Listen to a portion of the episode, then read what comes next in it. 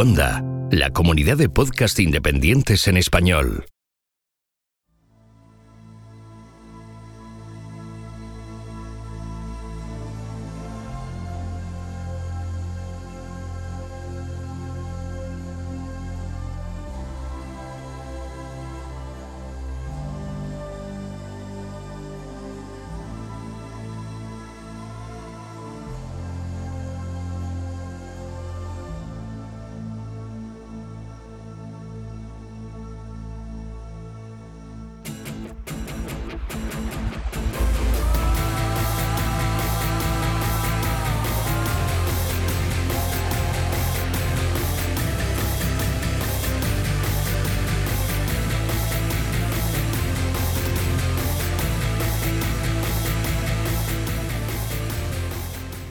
Esto es Istocast, no es Esparta, pero casi.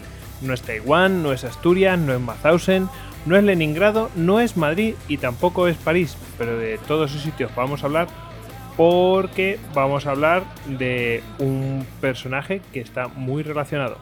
Hoy os vamos a traer pues una historia, un libro, bueno, vamos a ver todo ello y vamos a traer una persona muy interesante. Bueno, a dos personas muy interesantes tenemos aquí a, la que acabáis de oír, a Silvia Ribelles de la Vega. Buenas noches, Silvia.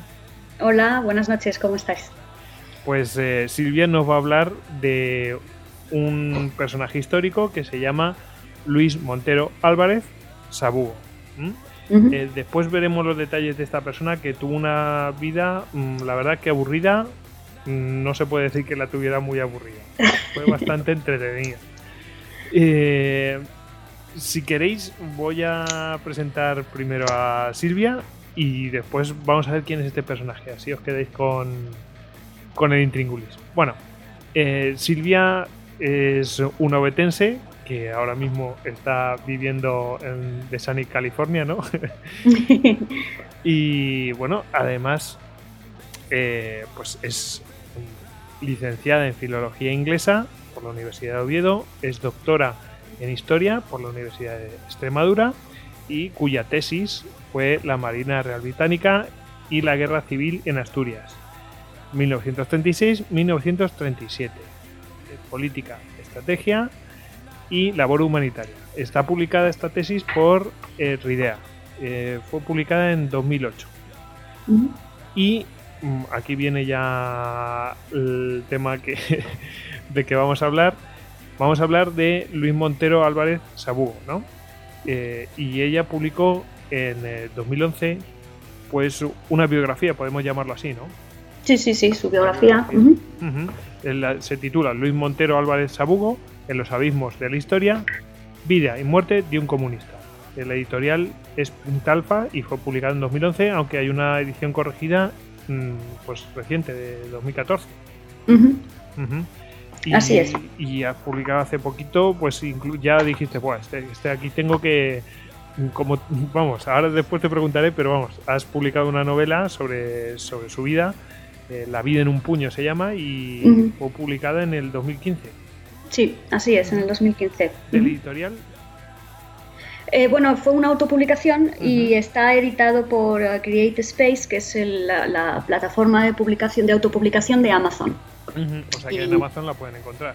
Sí, perfectamente, en cualquier punto del planeta. Igualmente, nosotros en la información facilitaremos los links para que se quiera hacer con cualquiera de estos de estas publicaciones eh, para que esté al acceso de cualquiera. O sea que genial.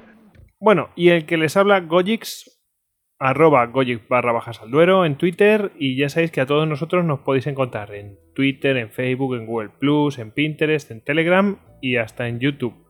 Eh, que nuestro correo electrónico es info arroba istocast.com que nuestra web es istocast.com y en esa misma web, bueno, pues podéis dejarnos audio si queréis dejarnos algún mensaje, pues eh, ahí lo podemos oír.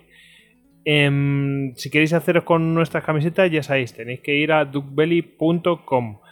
Vamos a aprovechar, como ya es tradición, pues para mandar saludos a los oyentes que tengamos, pues este, en este caso eh, en Francia, ya sean españoles que están viviendo allí o, mm, pues simplemente pues, eh, oyentes franceses que son hispanohablantes, ¿no? Y eh, si queréis escucharnos, como nos escucharán muchos oyentes en Francia, pues nos podéis escuchar a través de la app de Istocast para Android. Y, si no tenéis Android, si tenéis, oye, pues yo tengo Windows Phone, yo, tengo mm, Apple, bueno, pues eh, siempre tenéis las aplicaciones, mm, las apps de iVoox, que están para ambas eh, plataformas. Deciros que sonamos en Radio 4G los eh, sábados a las 8 de la tarde y que si queréis ayudarnos, bueno, pues siempre tenéis a mano mm, pues utilizar el 5 estrellas en iTunes dejarnos un comentario y en iBox pues un me gusta, un comentario, etcétera. Bueno, eso siempre nos hace posicionarnos mucho mejor.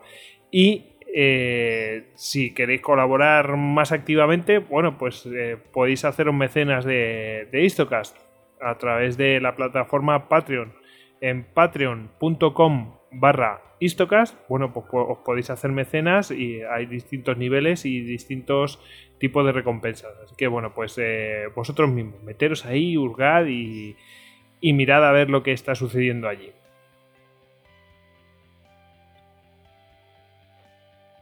Bueno, vamos a entrar en materia. Bueno, yo te tengo que hacer esta pregunta, mm, aunque me estoy imaginando por dónde viene. Mm, ¿Cómo llegas a este personaje? ¿Cómo te enteras? ¿Cómo, cómo, eh, y cómo te metes a decir, ostras, esto hay que darlo a conocer, ¿no? Después te preguntaré por qué haces el libro. Vale, bueno, pues eh, Luis Montero Álvarez es en realidad tío abuelo mío era el hermano de mi abuela materna, ¿eh? de la madre de mi madre. Y entonces, eh, pues Luis siempre se habló de él en casa, siempre pues era el tío Luis, ¿no? El tío Luis que estuvo en, la guerra civil y luego estuvo en, Francia, en la resistencia y luego en un campo de concentración, y, pero no sabíamos mucho más de él, ¿no? Sabíamos que había vuelto a España, en la posguerra y que después había sido, había sido detenido y, luego pues que había desaparecido. Pero era una, una, historia, o sea, era un tío, bueno, pues eh, del que se hablaba de vez en cuando, pero eso eran los datos que tenía la familia. Entonces no sabíamos, no sabíamos más, ¿no? Y a mí siempre me llamó la atención, pero luego cuando me puse a escribir mi tesis doctoral no se me ocurrió escribir sobre él. Fue una pena porque me podría haber puesto en contacto con mucha gente que luego cuando ya empecé con la investigación pues ya se había, ya había, había fallecido desgraciadamente y que me podía haber dado mucha información, incluso algunos de sus, de sus hermanos, ¿no? O de sus hermanas también. Y, y, el caso es que, el caso es que bueno, cuando me puse a, a, estudiar sobre, sobre él, pues... Em, pues empezó a crecer, eso como cuando tiras una piedrecita y empieza aquello a, rodar y cada vez caen más, eh, hasta que te das cuenta que tienes ante ti un personaje verdaderamente impresionante. Y claro, ya apasionada con esto, dijiste, bueno, ¿y en qué momento dijiste, bueno, esto, esto ya tengo tanta información que puedo escribir directamente una, una biografía sobre una pues fue, fue un proceso, fue poco a poco, ¿no? Mm, Luis Montero, como digo, siempre había estado en la familia ¿eh? y, entonces me acuerdo en el año 2007 mi hermano me mandó un nexo, dice, mira lo que he encontrado sobre el tío Luis en Internet, ¿no? En Internet que está todo, cada vez más además. Y, entonces pues me meto en internet y no me acuerdo, pues una de las muchas publicaciones que había, ¿no? El que se mencionaba Luis Montero, que había sido un héroe. Y, y, entonces de repente me di cuenta que se le mencionaba en muchos foros y en, pero nadie sabía exactamente mm, tantas cosas de su vida, ¿no? Sabían muy pocas cosas de su vida. Y, bueno, pues me puse en contacto con la familia, les dije, oye, fijaros que, hablan de Luis Montero en estos foros. Y entonces unas primas de mi madre dijeron, uy, pues nosotros en casa tenemos unas medallas que le dieron cuando estuvo en Francia, pero no sé qué medallas son. Yo creo que es yo creo que es la Legión de Honor, que luego no fue la Legión de Honor, fueron otras. Entonces ya me puse en contacto, escribí al Ministerio de Defensa, al Servicio Histórico del Ministerio de Defensa en Francia para saber exactamente qué medallas se le habían concedido y yo creo que todo empezó ahí, ¿no? Cuando llegó a mis manos un, sobre ¿eh? con el sello del Ministerio de Defensa, del Servicio Histórico, con todo el palmarés de Luis durante la Resistencia. Entonces, de repente, y aparte las, todas las, medallas que se le habían concedido, que fueron la, la, medalla de la Resistencia, la Cruz de Guerra con Estrella Roja y además se le dio el grado de capitán de las Fuerzas Francesas del Interior. Y todo su palmarés de todas las acciones en las que se había, en las que se había visto o que él había organizado eh, en la resistencia contra los nazis que estaban en, la Francia ocupada. ¿no? Y me quedé de una pieza. Dije, que estamos ante un titán, o sea, este no es un, este no es un, personaje cualquiera, ¿no? Además, bueno, pues luego te empiezas a poner en contacto con, otras personas de ya en Francia, ¿no? Que están metidas en todo esto de la resistencia y, el, personaje empezó a crecer, a crecer y a crecer y es que dio para una biografía y dio para una novela y, daría para una película. Pues no te digo yo que no, o sea, pero fíjate que en España tenemos tantos personajes que dan para una película y nadie se interesa por ellos, es, que es, una, pena. Total. Mm, es una pena, sí, sí, así es. Pero bueno. ¿Qué le vamos a hacer? ¿Qué le vamos a hacer? bueno, em, entonces ya te metes ahí y yo quería preguntarte, ¿qué es lo que te fue más complicado o qué te fue más fácil mm, a la hora de, realizar esta biografía? ¿Qué, ¿Qué, te fue, qué se te hizo más difícil a la, hora de hacerla? Realizar la biografía fue fácil, o sea, no, eh, fue entretenidísimo ¿eh? disfruté como un ratón dentro de un queso porque vas descubriendo, apasionantes, es que vas descubriendo cosas poco a poco y, solamente los investigadores te pueden entender, ¿no? Esa, esa alegría que te da encontrar un dato sobre ese personaje al que estás buscando después de estar durante semanas o durante meses ¿eh? buscando y leyendo y tal, y al final das con el filón. O sea, para mí escribir la biografía de Luis Montero fue apasionante, fue divertidísimo y, aprendí muchísimo además, porque claro, yo no sabía nada de, la guerrilla, o muy poco, vamos, de la guerrilla asturiana, no sabía, poquísimo de la resistencia francesa, ¿no? Tuve que leer, sabía poquísimo del exilio español, de los republicanos, cómo, cómo llegaron a Francia, cómo se les trató en Francia, sabía poquísimo de, los españoles que estuvieron deportados en los campos de concentración nazis. Entonces aprendí muchísimo, me divertí muchísimo, visité muchísimos archivos, conocía, a mucha gente muy interesante, pero para mí lo más difícil fue quitarle a Luis ese apelativo de traidor, ¿eh? del que luego vamos a hablar. Ese apelativo de traidor, porque eh, yo me acuerdo cuando iba, cuando fui en un par de ocasiones, bueno, más de un par, unas cuantas ocasiones a la cuenca minera en Asturias, a, preguntar pues, en corrillos de hombres o, a personas, que, personas mayores ¿no? que sabes que llevan viviendo allí bastante tiempo y les mencionabas el nombre de Luis Montero, bueno, más que nada el de Sabugo, por el que se le conocía a él, era su alias en, la guerrilla, y inmediatamente, Luis Montero era un traidor, inmediatamente. Esa era, entonces, eh, yo al, recopilar, al rehacer su vida, eh, al, presentar a este nuevo personaje, yo lo que he querido es que de alguna manera esa sombra de la traición dejase de volar sobre la figura de, Luis Montero.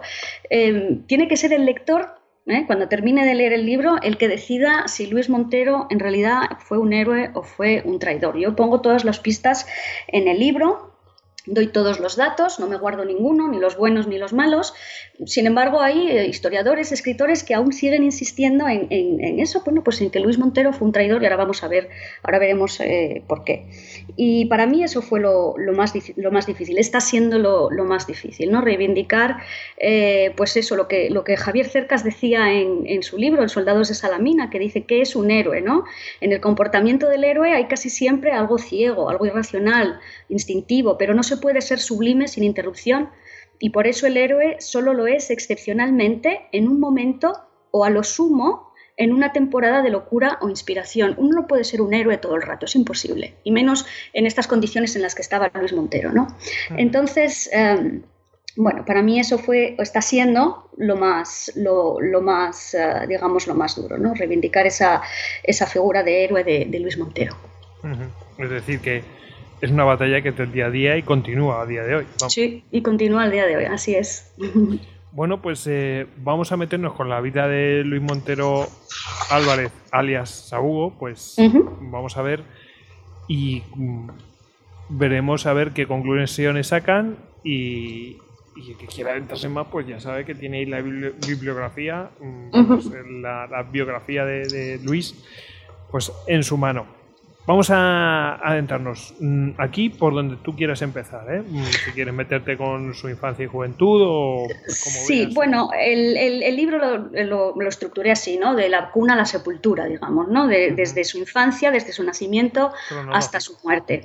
Entonces, bueno, pues lo voy a hacer así, ¿eh? sin, sin, no pararme, sin pararme demasiado en, en, detalles. El libro tiene muchos más detalles. Además de los detalles de su vida, también incluyo en el libro, mm, eh, me incluyo a mí mismo ¿no? A la investigadora, pues por ejemplo, cómo llego a Francia, cómo busco la casa en la que vivió, ¿eh? cuando de repente descubrí la dirección en la que había vivido, inmediatamente quise ir a ver cómo era la casa en la que había vivido en París, ¿no? Durante la Resistencia. O, pues cómo fue a entrevistarme con, con, uno de sus compañeros de deportación, con Mariano Constante, en su casa en Toulouse, esto en Montpellier, perdón, y cosas así, ¿no? Aparece la figura de la autora, es decir, yo misma de vez en cuando aflora entre, entre la narración, para darle un poco, yo creo, de, no sé, sí, un poco de, frescura o, no sé, de actualidad, ¿no? De... Sí, y además está muy bien porque mm, a veces los datos parece que aparecen de la nada, ¿no? Oye, que estaba aquí, mira que, esta era la casa, etcétera, etcétera. Exacto. Que está sobre el terreno y lo, lo está mostrando y yo creo que también eso es enriquecedor para el lector. Sí, porque así también ves un poco cómo funciona el investigador sobre el campo, ¿no? Sobre, o sea, cuál es el trabajo de campo del investigador. No solamente estar en tu casa allí leyendo ¿eh? y buscando y tal, sino, bueno, pues también tiene esa parte un poco más divertida, por lo menos a mí me resulta muy, no sé, muy entretenida, de, ir a visitar, pues, esos caminos por los que él pasó, ¿no? Yo, para mí fue una necesidad ir a visitar las cárceles mm, en las que estuvo, mm, estar al borde del río que cruzó a nado, ¿no? Para salir de la España franquista, eso me ayudó a, pues a construir mejor el, personaje. ¿no? Pero bueno, empezando con su vida, él nació en el año 1908 en Casorbida, que es un pueblecito en el, en el concejo de, de, Lena, en Asturias, en, una estación de tren. Su padre era ferroviario, su abuelo había sido ferroviario también, ¿eh? y entonces él era el tercero de 15 hermanos, de los cuales 13 sobrevivieron a, la primera infancia, dos se murieron de muy pequeñitos. Nació, como digo, en este pueblecito en el año 1908 y muchos asuntos relacionados con su vida, con su infancia, los encontré en las memorias de su hermano Paco, que era el mayor, ¿eh? Paco eh, Francisco, que era el mayor de los hermanos y que en 1984 dejó escritas unas, unas memorias en las que cuenta cosas de su infancia. ¿no? Entonces, basándome en esto y gracias a esto, pues pude un poco reconstruir cómo era la vida de estas personas en, en aquellos pueblos, en aquellas estaciones de tren, que como las cuentas de un rosario, ¿eh? jalonaban desde Campomanes hasta Pajares toda la vía del tren. ¿no?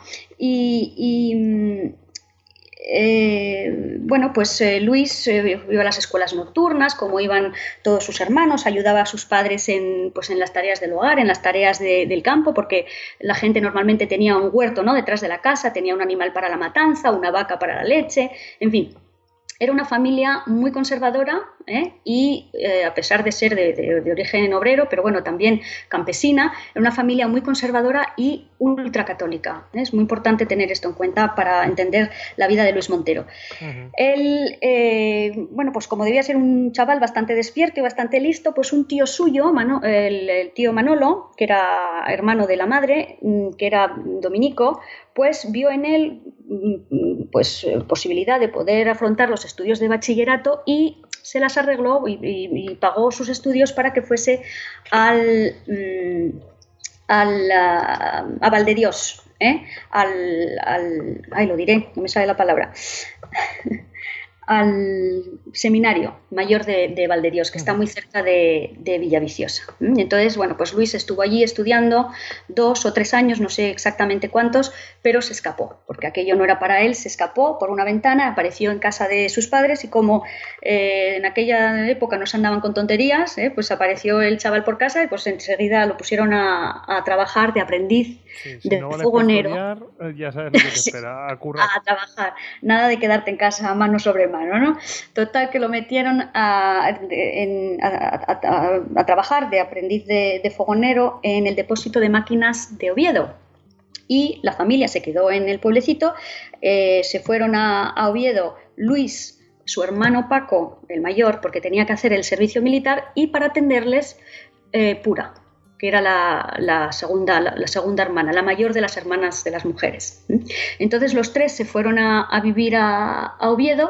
Me imagino que aquello para Pura debió de ser un, vamos, un, lujo, ¿no? De tener que estar atendiendo a, tres hermanos en un pueblín ¿eh? en la montaña asturiana, de repente verse en Oviedo, una ciudad ya de 70, 80 mil habitantes, solamente atendiendo a dos hermanos que encima nunca estaban en casa porque debían de trabajar como mulas, pues para Pura también aquello debió de ser una liberación ¿no? Pero bueno, el caso es que Luis y, Francisco, Paco y Pura, los tres se van a vivir a, Oviedo y entonces Luis cuando entra a trabajar en, la fábrica, en la, perdón, en la, estación de, trenes de Oviedo, es cuando se pone en contacto con todas estas corrientes proletarias, eh, que eran el, pan nuestro de cada día en aquellos centros de fabriles y, en, la, estación de, trenes de Oviedo. Y allí es donde conoce a Juan Martínez Liñac, y a Juan Ambou, ¿eh? el famoso comunista asturiano Juan Ambou, que fue uno de los líderes de la revolución del 34. Eh, y, y, bueno, pues eh, Juan, esto, Luis seguramente entra en contacto con todas estas ideologías a través de, sus amistades y de todas las personas del entorno en el que trabaja. Y bueno, por fin la familia en el año 1927, todos, o 1928, se mudan a vivir a, Oviedo. ¿eh? Y entonces mm, Luis otra vez entra en contacto con, con, la familia y otra vez se ve bajo la influencia ultracatólica de su madre. Pero Luis yo creo que en esos momentos ya había cambiado y él pues ya digamos que había visto ¿no? la luz en, en estas, en estas ideologías comunistas y tal, ¿no? Ya la semilla estaba sembrada. Ya la semilla estaba sembrada. Y el caso es que eh, Luis se afilia a la UGT en 1928 eh, y bueno, mmm, estalla la guerra. Estalla la guerra en el año 36, ¿eh? toda la familia está en, en, en Oviedo, salvo Paco, que vive en Palencia, Constantino, que es otro hermano, que luego hablaremos de él, que era misionero y estaba ya en, Taiwán, en la, en, actual Taiwán, que antes era Formosa, como misionero dominico, y Luis, que había salido de Oviedo en un servicio de una máquina, y entonces cuando estalla la guerra, él no estaba en, Oviedo. Yo no sé si los oyentes conocen un poco la situación de, de la guerra en Asturias, a mí me parece interesantísima, porque Oviedo fue una isla nacional en un mar republicano. Todo el frente norte ¿eh? desde prácticamente, o sea, desde la provincia de Lugo, ¿eh? o sea, desde, el, desde el oeste de, Asturias, desde la ría de Leo, hasta San Sebastián, ¿eh? siguiendo todo lo que es la cordillera a la, cara mm, norte de la cordillera cantábrica, todo era territorio republicano, salvo la ciudad de Oviedo. La ciudad de Oviedo se sublevó, e inmediatamente la ciudad fue sitiada por las tropas republicanas y este fue un, frente que estuvo siempre activo durante la guerra, ¿eh? porque las, las, fuerzas republicanas estaban continuamente atacando la ciudad de Oviedo con la esperanza de hacerla caer Mientras tanto, desde Galicia venían ¿eh? lo que se llamaban las columnas gallegas, que poco a poco iban avanzando hacia Oviedo para socorrer a ese foco nacional. ¿no? Y el resto del norte era republicano. Entonces, eh, bueno, pues en Oviedo muchas familias se vieron en esta situación, triste, triste situación, donde algunos miembros habían quedado dentro del cerco, en, la zona nacional, y otros miembros habían quedado en la zona republicana y se atacaban los unos a los otros, unos desde dentro del, cerco y otros desde fuera. Bueno, y Luis, la familia de Luis, pues fue uno de estos ejemplos, ¿no? Eh, los hermanos de Luis, todos eran nacionales, falangistas, eh, y bueno, enseguida se sumaron a, la defensa de Oviedo, mientras que Luis desde el exterior pues bombardeaba o atacaba la ciudad, ¿no? Primero estuvo en la columna Damián como jefe de grupo, después Juan Ambou formó un batallón de ametralladoras, que fue el número 204, ametralladoras de posición, formada por ferroviarios única y exclusivamente, y Luis también se fue inmediatamente requerido para formar parte de este batallón, ascendió a capitán, y después fue destinado bueno, a la cuarta división, eh, donde además realizó labores como juez instructor de un tribunal popular de esa división y después ascendió a capitán ayudante de la 199 Brigada Mixta. ¿no? Entonces, Luis siempre estuvo en el frente, siempre estuvo eh, luchando y tal, hasta que el 21 de octubre, eh, con la caída de Gijón, ¿eh? el final fue el colapso del Frente Norte y bueno, pues los que tuvieron suerte pudieron escapar en buques, eh, algunos británicos, otros, eh, bueno, buques, los, que, los que podían hacerse a la mar, que salían del puerto de Gijón y los que no tuvieron que echarse al monte o buscar refugio. ¿no? Luis fue recogido por su familia su familia lo, lo, escondió, primero en un pueblo, en el pueblo de La Frecha, donde tenían familia y tenían unas tierras y tal, pero después eh, se lo llevaron a, Oviedo. Y ya hacia el final de la guerra, eh, Luis ya quería salir de, España. Luis no quería quedarse en España, quería salir a Francia y convenció a su familia para que le ayudasen a escapar. Y entonces, con la ayuda primero de su hermana Angelines, que era mi abuela, eh, que con la excusa de que se iban de luna de miel a, a, Bayón, vamos, a, a Fuenterrabía, en, en, en, el País Vasco, pues fueron eh, buscando mm, puntos de apoyo o pensiones o lugares donde seguros donde podría quedarse Luis ¿no? para escaparse de, España. Y luego ya por fin, en el verano, a finales de agosto de 1939, en compañía de su amigo Cagancho, que es un, fue su amigo del alma y la acompañó en, todos, en todas sus peripecias, eh, él y su amigo Cagancho, que su nombre verdadero era Emilio Fernández Alcón, eh, salieron junto con Maruja, la hermana, una de las hermanas de, Luis, disfrazados de, falangistas.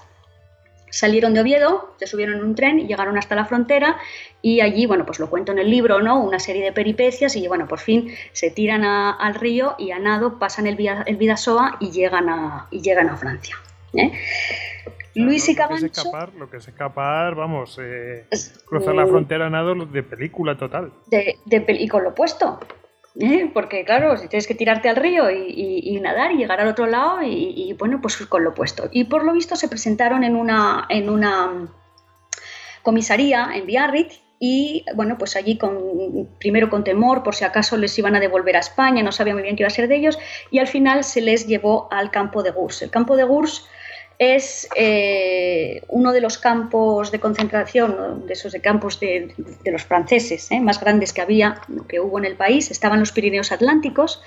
Y bueno, pues llegaron allí, como digo, en septiembre, en esa primera y convulsa semana de, cuando estalla la Segunda Guerra Mundial en, Europa, y llegaron eh, pues eso, a principios de septiembre, y allí estuvieron hasta eh, enero de 1940, cuando el gobierno francés decreta que los españoles que están en estos campos de, concentración tienen tres posibilidades. Una, eh, volver a España, otra, alistarse a la Legión extranjera o otra, enrolarse en una de las compañías de trabajadores extranjeros. ¿eh?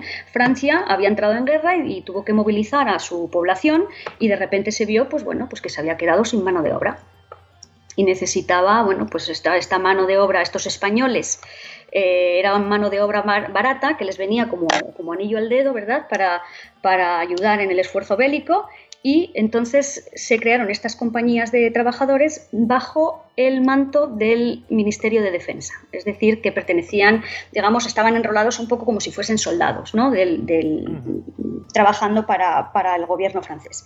Y entonces Luis, como digo, en enero de 1940 es destinado a, la, con la 184 compañía, destinado a, a Montreuil, que es una población que está relativamente cerca de Tours, y allí Mm, en Tours, eh, en aquella compañía, pues la, función que lo que tenían que hacer era construir primero los barracones en los que ellos iban a, estar eh, viviendo y después mm, construir una fábrica de pólvora y, tender una vía férrea que comunicase esa fábrica con la, con la vía férrea principal ¿no? para, para transporte.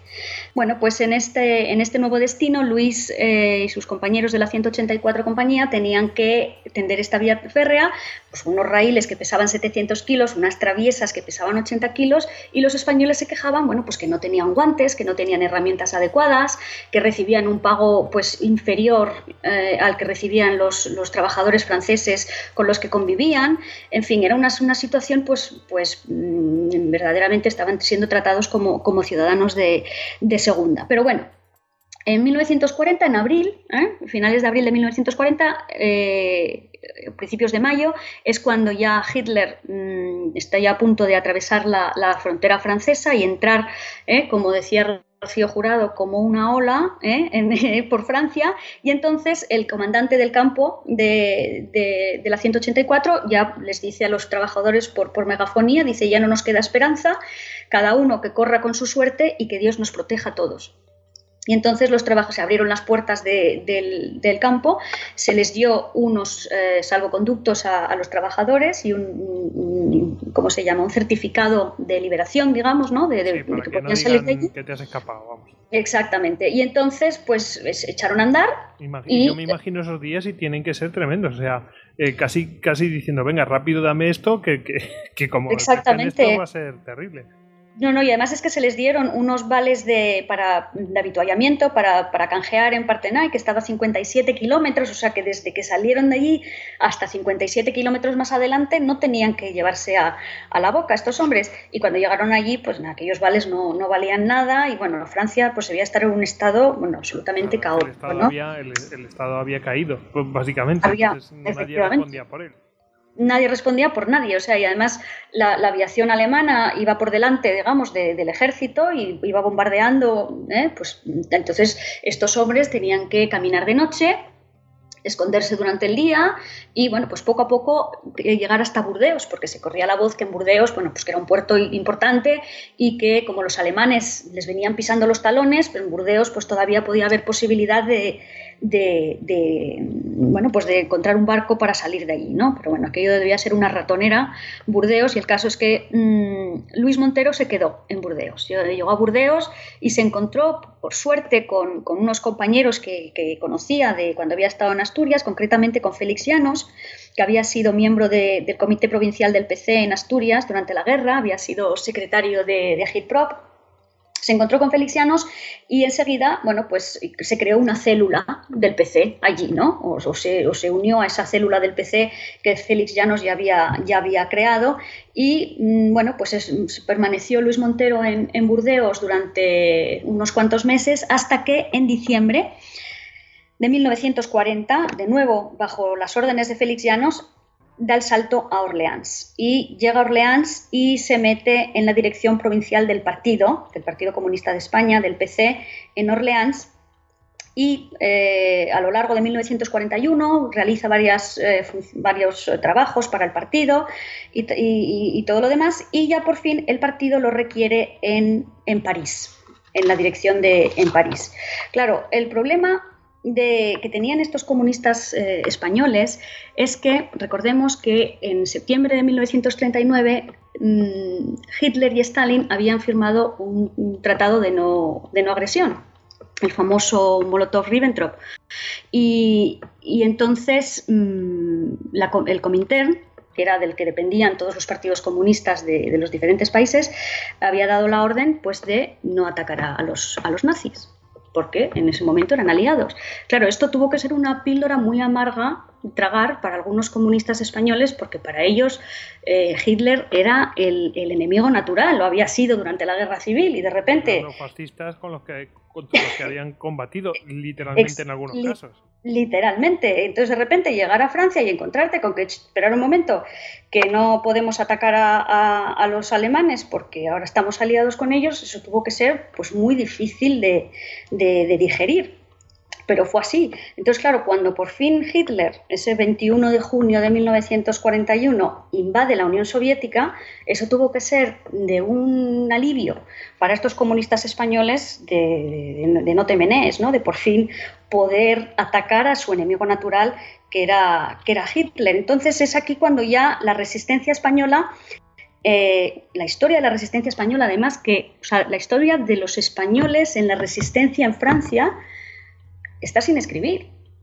prácticamente, o sea, se han escrito libros, hay cosas pues sobre la 9, pero por ejemplo, todo, toda mm, esto, sobre todo en la Francia ocupada. En la Francia ocupada hay muy poco escrito.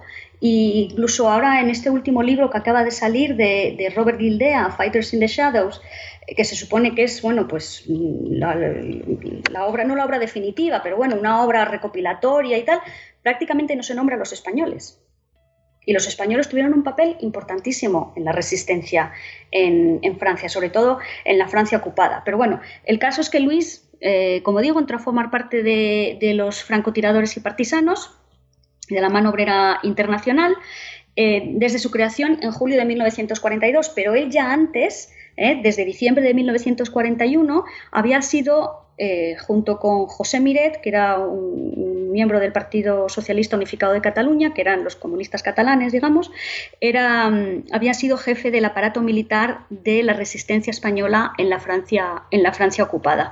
Entonces, aquí es cuando te digo que cuando yo solicité al Ministerio de Defensa en Francia eh, saber si se le había concedido o qué, medallas le había concedido el gobierno francés a Luis Montero y recibí la memoria de proposición de, la medalla de la resistencia en la que me explicaban paso por paso todos los golpes que había dado Luis en, en, la Francia ocupada pone los pelos de punta, porque no había sido solamente en París, es que había habido ataques a la base de submarinos en Burdeos y había estado en Orleans había, había bueno, en, el libro hay una lista completa ¿eh?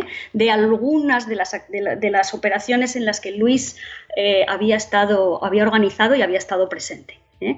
Entonces su palmarés en ese sentido es, es impresionante. Y bueno, la fortuna le dejó de sonreír el 30 de noviembre de 1942 y es detenido por la policía francesa en una redada en la que cayeron muchos resistentes como él, fue detenido en... Eh, porque dice, dirán, oye, ¿qué hace la policía francesa eh, deteniendo a resistentes? Bueno, es que estamos hablando del gobierno de Vichy, ¿no? Claro, del gobierno colaboracionista francés. El gobierno colaboracionista francés. Entonces, como digo, fue detenido por la policía francesa. La policía francesa, como dice él en sus memorias, dice las torturas y violencias a las que me han sometido fueron las usuales por esa buena gente. ¿eh? Pues te, puedes imaginar, bueno, las palizas. Yo he visto además una película que se llama 19 eh, Rue Lauriston, pues que es un poco sobre, pues eso, ¿no? Sobre la resistencia, sobre, perdón, sobre la policía colaboracionista y hay, pues, torturas, ¿no? Es una, película bastante gráfica que la quise ver precisamente para ver cuáles eran esos métodos de, torturas. ¿no? Porque Luis en su informe, un informe que escribe para el Partido Comunista, ¿eh? que tuvo que escribir cuando regresó de la deportación, no cuenta muchas cosas sobre, sobre esas torturas. ¿no? La única frase que dice es esa que, acabo de leer. ¿no? Pero su compañero Cagancho, por ejemplo, sí, ya es, cuenta alguna cosa más, entonces, bueno, pues es bastante interesante leer lo que, lo que cuenta. ¿no? Pero bueno, Normalmente la gente que sufre esas cosas pues no tiene muchas ganas de hablar de ello. No, no me puedo imaginar. Me puedo imaginar que no debe ser un, tema muy agradable de, contar. Pero bueno, el caso es que, como digo, detenido por la policía francesa, entonces primero está en la, en la cárcel de en la Santé, después pasa a Fresnes y después eh, la policía francesa se lo pasa a la Gestapo porque había llegado a oídos de la Gestapo pues que eh, Luis Montero podía haber estado eh, metido en, algunos de los golpes ¿no? que se habían llevado a cabo contra el invasor y bueno, pues de nuevo es sometido a, torturas y todo lo demás, pero Luis Montero no, no canta, no se quiebra, no canta y no dice, no dice nada. Y bueno, se le lleva al, fuerte de Romainville, a las afueras de París, y de ahí a la deportación al campo de concentración de Mauthausen. Em, ya estamos en eh, marzo de 1943, ya falta menos, y eh, sale Luis Montero en un convoy rumbo a Mauthausen desde la Gare de l'Est en, París, eh, etiquetado como Nachtung Nebel. Nachtung Nebel era una, una, directiva dada por, por, Hitler en la que, mm, bueno, pues poco más o menos, eh, Nebel se traduce por noche, noche y niebla, ¿no? Entonces, eh, esta directiva eh, venía a decir que, eh, bueno, que las fuerzas alemanas podían llevar a cabo la detención de activistas políticos que se oponían a la presencia alemana en territorios ocupados y pues era una medida de, represión y de, intimidación dirigida a la población local y que impedía a las familias de los detenidos, por ejemplo, ser informados del paradero de sus allegados o ponerse en contacto con ellos o lo que fuese. ¿no? Bueno, Luis Montero no tenía nadie en Francia, pero igualmente se, le etiquetó como NN, como Nathan Nebel, se le subió en un tren y se le, y se le llevó al campo de concentración de Mauthausen. Cuando llegó allí, el 1 de abril de 1943, los españoles ya habían llegado en el campo, ya habían llegado al campo en agosto de 1940. Los españoles ya, por decirlo de una manera así un poco, un poco vulgar, ya tenían el culo pelado de estar en, el campo de, concentración y se habían organizado eh, habían organizado una, red de ayuda y cuando Luis Montero llegó allí, esa red de ayuda se puso en funcionamiento porque, como me dijo Mariano Constante, que fue uno de los compañeros de deportación a los que fui a, entrevistar a, Montpellier, en Francia, uno de los compañeros de, deportación de Luis, eh, como él me dijo, me dice, bueno, ya nos habían avisado de que iba a llegar Luis Montero en uno de estos convoyes y sabíamos que era un pez gordo del, Partido Comunista y, teníamos que intentar salvar su vida por encima de todo. Entonces se las arreglaron para que Luis Montero entrase en el campo y no fuese enviado a la cantera. La cantera era letal, en la cantera era donde la gente aguantaba una media de dos, tres semanas, ¿eh? trabajando, vamos, en auténticas condiciones de, esclavismo, eh, recibiendo muy poco alimentos. Era una manera de, matarlos, era una manera, vamos, absolutamente consciente de, matar, de matar personas. ¿no? Pero Luis Montero tuvo la suerte de eh, bueno, de que no se le enviase a esa cantera y se le enviase en su lugar a, mm, a la armería del campo. Eh, bueno, pues diciendo, pues como era verdad, que él era ferroviario, que había trabajado en las 184 compañías, o sea, presentando, digamos, todas sus credenciales, ¿no? Todos, digamos, su currículum. ¿eh? Dijeron, pues este señor sabe hacer todo esto. Claro, en aquel campo de concentración, tener una, una habilidad, ¿no? Saber, o sea, ser fontanero, o ser electricista, o haber sido, haber sido, ¿cómo se dice? Especialista en algo, especialista en algo eso te salvaba la vida, porque los, los nazis la vida y la muerte, claro. Entre la vida y la muerte. O sea, por ejemplo, haber sido peluquero, ¿eh? el, comando de peluqueros de, de Mauthausen eran eran 11, me parece, ¿no? Hay que tener en cuenta que, eh, o sea, no estamos hablando de los peluqueros para los presos, porque a los presos se les rapaba la cabeza y nada más, estamos hablando de los peluqueros para las SS y para todos los soldados que estaban allí, que eran miles, ¿no? Había 11 peluqueros, de los cuales 8 eran españoles y les llamaban los barberos de Sevilla, como eran, eran todos, ¿eh? pues españoles, los españoles eh, desde el principio, desde que llegaron a, a, a Mauthausen, se supieron organizar muy bien y, fueron muy solidarios, fueron muy solidarios y supieron organizarse. Quien mejor lo cuenta, desde luego, es David Pike en su libro Españoles en el Holocausto, Vida y Muerte de los Republicanos en, en Mauthausen. Eh, vamos, es, una obra para quien le interese este tema de lectura obligatoria, ¿no? Y, bueno, pues yo cuento en el libro, ¿no? Un poco pues cómo fue esta llegada de, Luis a, a eh, en fin, cómo, bueno, pues cómo fue enviado a la armería, todo esto que estoy contando, un poco más ampliado. Y, pero sobre todo lo que más me llamó la atención es cuando hablé con Mariano Constante, primero hablamos por teléfono y después fui a su casa a verlo en persona, porque yo lo quería ver en, persona, ¿no? Por lo que conté antes, porque siempre mm, tienes que ver, mm, parece que ver con tus propios ojos, ¿no? Lo que luego vas a describir o, sobre las personas que luego vas a hablar te ayuda, ¿no? En ese proceso de escritura. El caso es que cuando entrevisté a Mariano Constante me dijo, Claro, es que Luis Montero fue el secretario, el secretario general del Partido Comunista en el campo de concentración. Y pensé yo, Tati, esto, digo, pues esto no, lo dice ninguno de los libros, de los que él mismo escribió. Él y Razola escribieron varios libros sobre, sobre, fueron, digamos, los cronistas del Partido Comunista dentro del campo. Y sin embargo, nunca mencionan a Montero en esa función de secretario general del PC, que es una, es una posición arriesgadísima dentro del campo, porque en cuanto uno se fuese de la lengua, ¿no? En una, sesión de tortura o lo que sea, pues, pues, lo liquidan, o sea, vamos.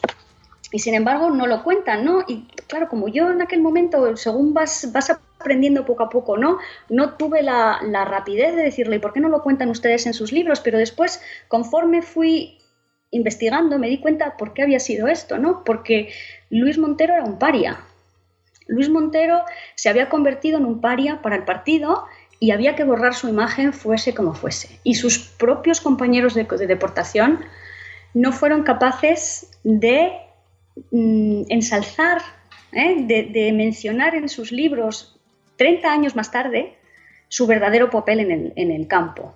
¿no? Por desgracia. Entonces, por ejemplo. Después, claro, ya veremos lo que va a pasar, pero tú dices que no lo ensalzan por lo que pasó posteriormente y claro, para ellos es un paria.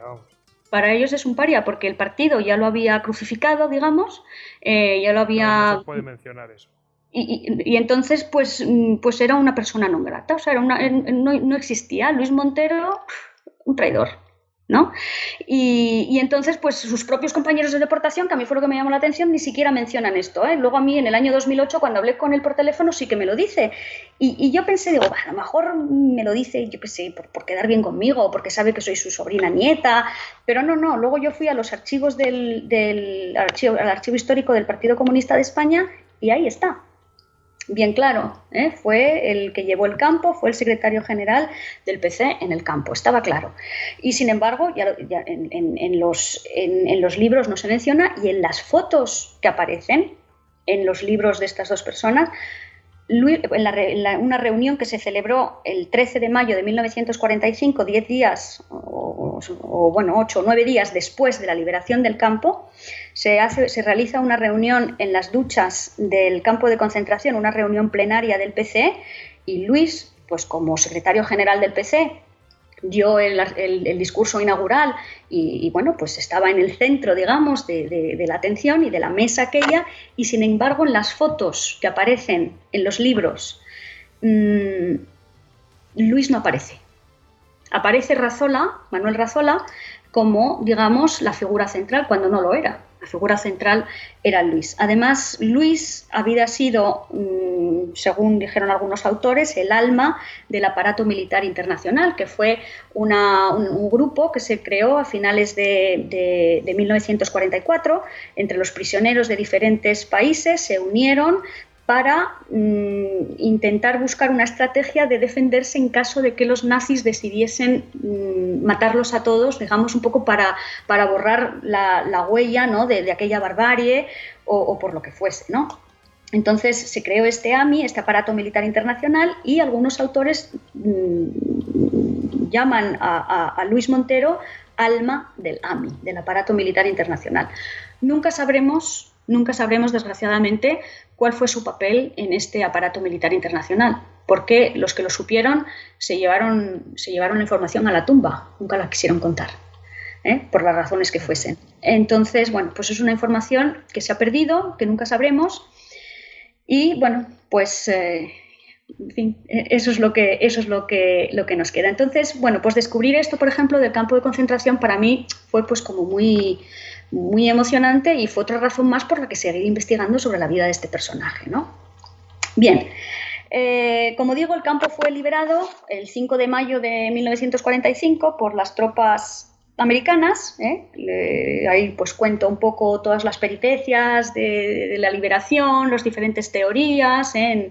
no me voy ahora a meter en ello porque sería demasiado largo.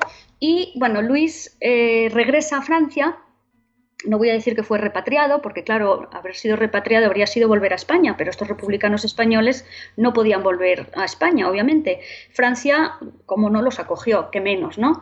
Y eh, bueno, pues regresó a Francia a bordo de un avión, de un avión americano, un avión militar americano, y estos españoles se quedaron durante una temporada alojados en el Hotel Lutecia, que está en el centro de, París. Eh, la cúpula del PC eh, la Pasionaria, Carrillo, ya habían llegado a París hacía meses. ¿eh? Sin embargo, nadie les fue a recibir. Nadie de la cúpula del PC fue a recibir a estos españoles que habían pasado, que habían vuelto del infierno, ¿eh? de los campos de, concentración. Y entonces esto un poco mm, se entiende por la política adoptada por el propio Stalin. Silvia, ¿te parece que vayamos a una pausita? Me parece estupendo. Pues nada, vamos a ella y enseguida volvemos. Vamos.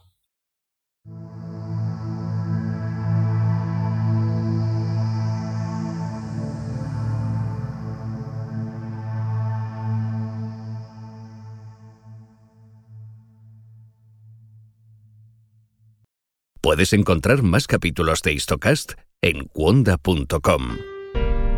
Y además, My fellow Americans los hilos de Washington. people of Catalonia would stay with Spain. I think it would be foolish not to. Y hoy tienen la desvergüenza de volverme a preguntar que cuáles son sus necesidades, alcaldesa. to say, get that son of a bitch off the field right now. Saludos, les habla Dori Toribio desde la Casa Blanca. Vamos a resumir en los próximos minutos qué ha pasado en Washington en la última semana. Cuonda, la comunidad de podcast independientes en español.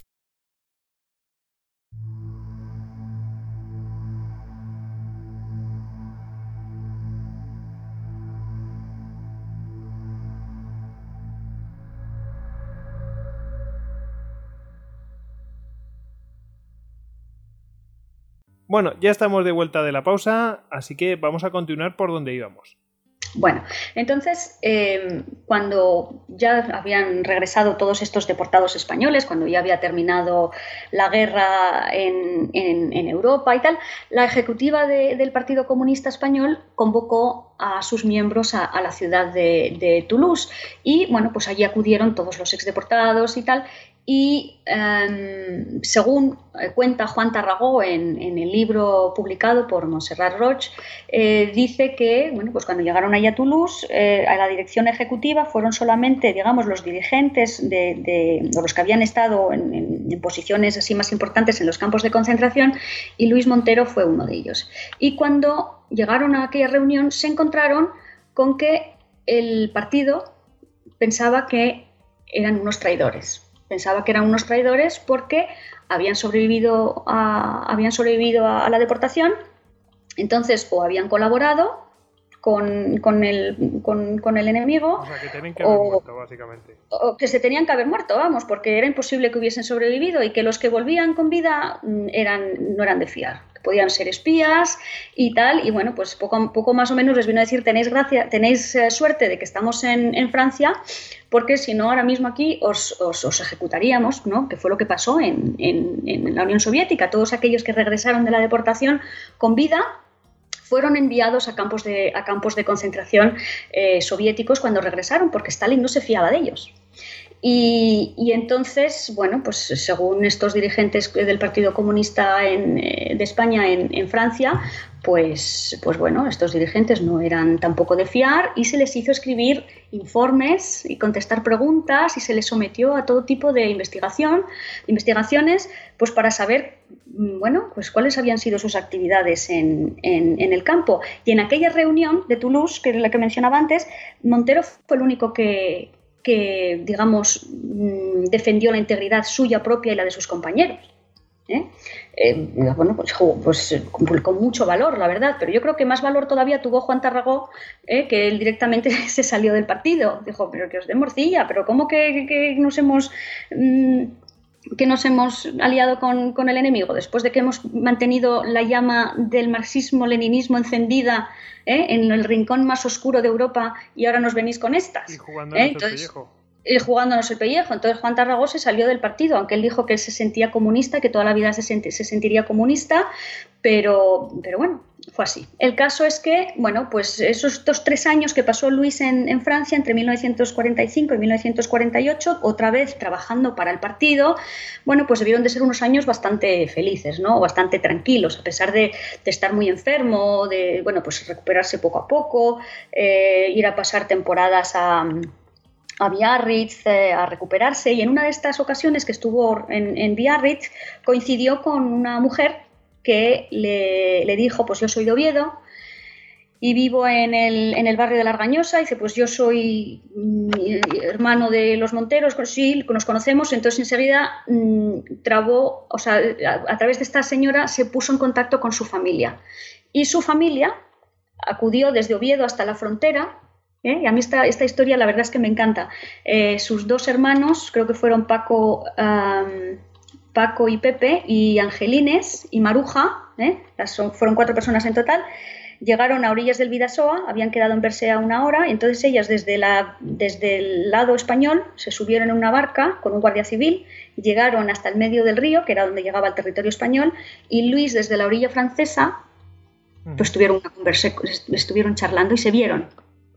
Y qué triste, qué triste que las familias se hubiesen, o sea, que, no pudiesen abrazarse esos hermanos, ¿no? Que hubiese esa frontera por el medio y, que no pudiesen abrazarse después de tantos años, después de haberlo pasado tan mal, y sin embargo, bueno, pero fue la única manera que pudieron hacer, que, tuvieron en aquel momento para, poder entrar en, contacto y, y verse, ¿no?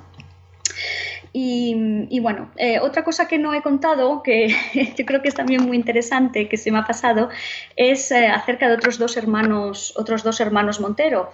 Eh, como digo, todos los hermanos de Luis eran, eran pues ya muy de derechas, ¿no? Digamos que él era el único comunista y luego además estaba el hermano Dominico, que era... Mm, era esto, misionero y que estaba en, Taiwán. Bueno, entonces tenemos a José Antonio Montero, que todavía vive, que tiene 103 años, vive en Gijón, y José Antonio Montero había sido falangista, había sido defensor de Oviedo y tal, y cuando terminó la guerra en España y empezó la Segunda Guerra Mundial y se creó la famosa División Azul, él se presentó como voluntario a la División Azul. Primero quería ir, haber ido con, la aviación, después eh, fue con, infantería y bueno, salió de España a finales de octubre de 1942, llegó a Leningrado a principios de diciembre de, ese mismo año y bueno, pues eh, entraron en batalla, en la famosa batalla de Krasnivor, en, en, febrero, el 10 de febrero de 1943, donde fue herido eh, prácticamente casi se muere, vamos, eh, fue herido más eh, a primera hora de la mañana y mm, bueno, lo sacaron de allí, lo llevaron a un hospital militar y bueno, todavía tiene metralla soviética alojada en, la columna vertebral. Y después tenemos a, a Constante, el hermano misionero, que estaba, como hemos dicho, en, Taiwán, después de haber pasado cuatro años en, Estados Unidos, en el, convento de en Rosaryville, en, en Luisiana, había atravesado el país en un tren hasta San Francisco. En San Francisco se había subido en un barco para llegar hasta Japón, donde la orden le había dicho en un principio que se iban a quedar como misioneros, pero después les dijeron que no, que les iban a mandar a, Taiwán. Y bueno, pues llegó a Taiwán en el año 34 o 35, me parece, ahora mismo no recuerdo. Y el caso es que, bueno, después estalló la, la Segunda Guerra Mundial y Taiwán estaba bajo ocupación japonesa. Entonces, qué curioso es que tenemos a tres hermanos ¿eh? nacidos en estos pueblecitos a lo largo de la vía del tren en Asturias, cada uno de ellos en un escenario de la Segunda Guerra Mundial. Luis en París, eh, luchando contra los nazis, Pepe en Leningrado, en la batalla de Krasnivor, y Constante en eh, Taiwán bajo la bota japonesa y además cuenta en sus memorias cómo una noche sintió pues, una piedrecita en su ventana, se asomó y había un soldado que le pidió comunión porque al día siguiente iba a salir en una misión kamikaze para lanzarse contra un barco norteamericano en medio del Pacífico. que iba a morir y entonces... E iba a morir y venía a pedir comunión y, bueno, al cubierto de la noche, ¿no? Y entonces... Em, pues eso, a ver cuántas familias pueden presumir de haber tenido un miembro en cada una de los, de, los, de los escenarios de la Segunda Guerra Mundial. Sí, señor, y además luchando de, un bando, de otro, en fin. sí, sí, sí. Y en algunos ni siquiera luchando, simplemente pues Porque atendiendo. Atendiendo, sí, y además, mm, y además no como grandes generales ni nada, sino lo que es, vamos, cuadros inferiores, ¿no? Digamos, del batallón ¿eh? luchando, en fin, de verdad, personas que de verdad yo creo que tenían la ideología muy marcada, ¿eh? que iban a luchar porque tenían una, ideología muy marcada, ya fuese una u otra, pero en la que de verdad, de verdad creían, ¿no? Y, que no iban a luchar para buscar fama, ni dinero, ni nada, iban a luchar porque, porque les salía del alma, ¿no? En fin, Regresemos entonces a Luis. Regresamos a Luis, que está tan contento en, Francia en el año, entre los años 45 y 48, y, bueno, pues echa una novia. Allí también cuento la historia de, su novia francesa, que primero no era francesa, era polaca. Primero creí que era otra mujer, una mujer llamada Dorota Lors o, Dora Kleinova, a la que él menciona en unos informes eh, que escribe para el partido y que yo luego fui a investigar a, los archivos de, la Abraham Lincoln Brigade en la Universidad de Nueva York, en, Nueva York, creyendo que esta era la novia, pero no, no era esta, por desgracia, aunque me habría encantado que lo fuese, porque bueno, fue una de las mujeres más condecoradas de la Segunda Guerra Mundial, pero bueno, fue otra mujer, otra polaca, una chica que había sido ingeniero y, que se habían conocido pues después a la vuelta de, la deportación. ¿eh? Pero bueno, esa historia también la cuento, o sea que la historia también tiene un poquito de, romance, ¿no? Incluso, eh, libro, quiero decir. Y como digo, eh, bueno, pues Luis sigue en Francia trabajando para el partido y entonces por fin en el año 48 el partido le, manda eh, o le, pide que entre en España de, clandestino, que entre otra vez, que vuelva a Asturias de clandestino eh, para reorganizar a la guerrilla asturiana. Lo que había pasado es que unos meses antes eh, de que Luis fuese enviado, se le, se le envió a finales de marzo de 1948, un par de meses antes, eh, la Guardia Civil había pegado un golpe impresionante a la guerrilla y habían, habían caído 16 guerrilleros de una atacada, ¿no?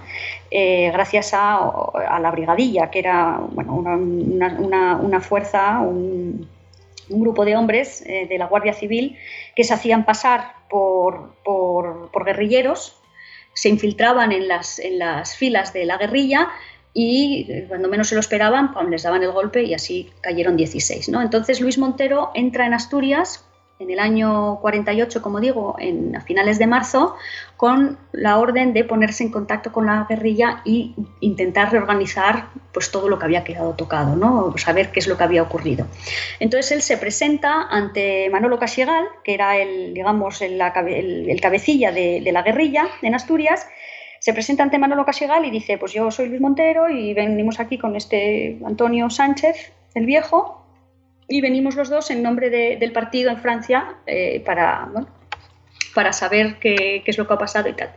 Claro, cuando Manolo Casigal se los encuentra y les cuentan esta historia, pues no, no les creen. No les creen y además eh, les dicen que les van a ejecutar ahora allí mismo, ¿no? Porque eh, aquellos infiltrados que habían hecho caer al grupo de Boger se habían presentado también como enviados por el partido desde Francia. Mm. Entonces Manolo, Manolo Casigal dijo, Ay, me, la dieron una vez, pero no me la van a dar otra.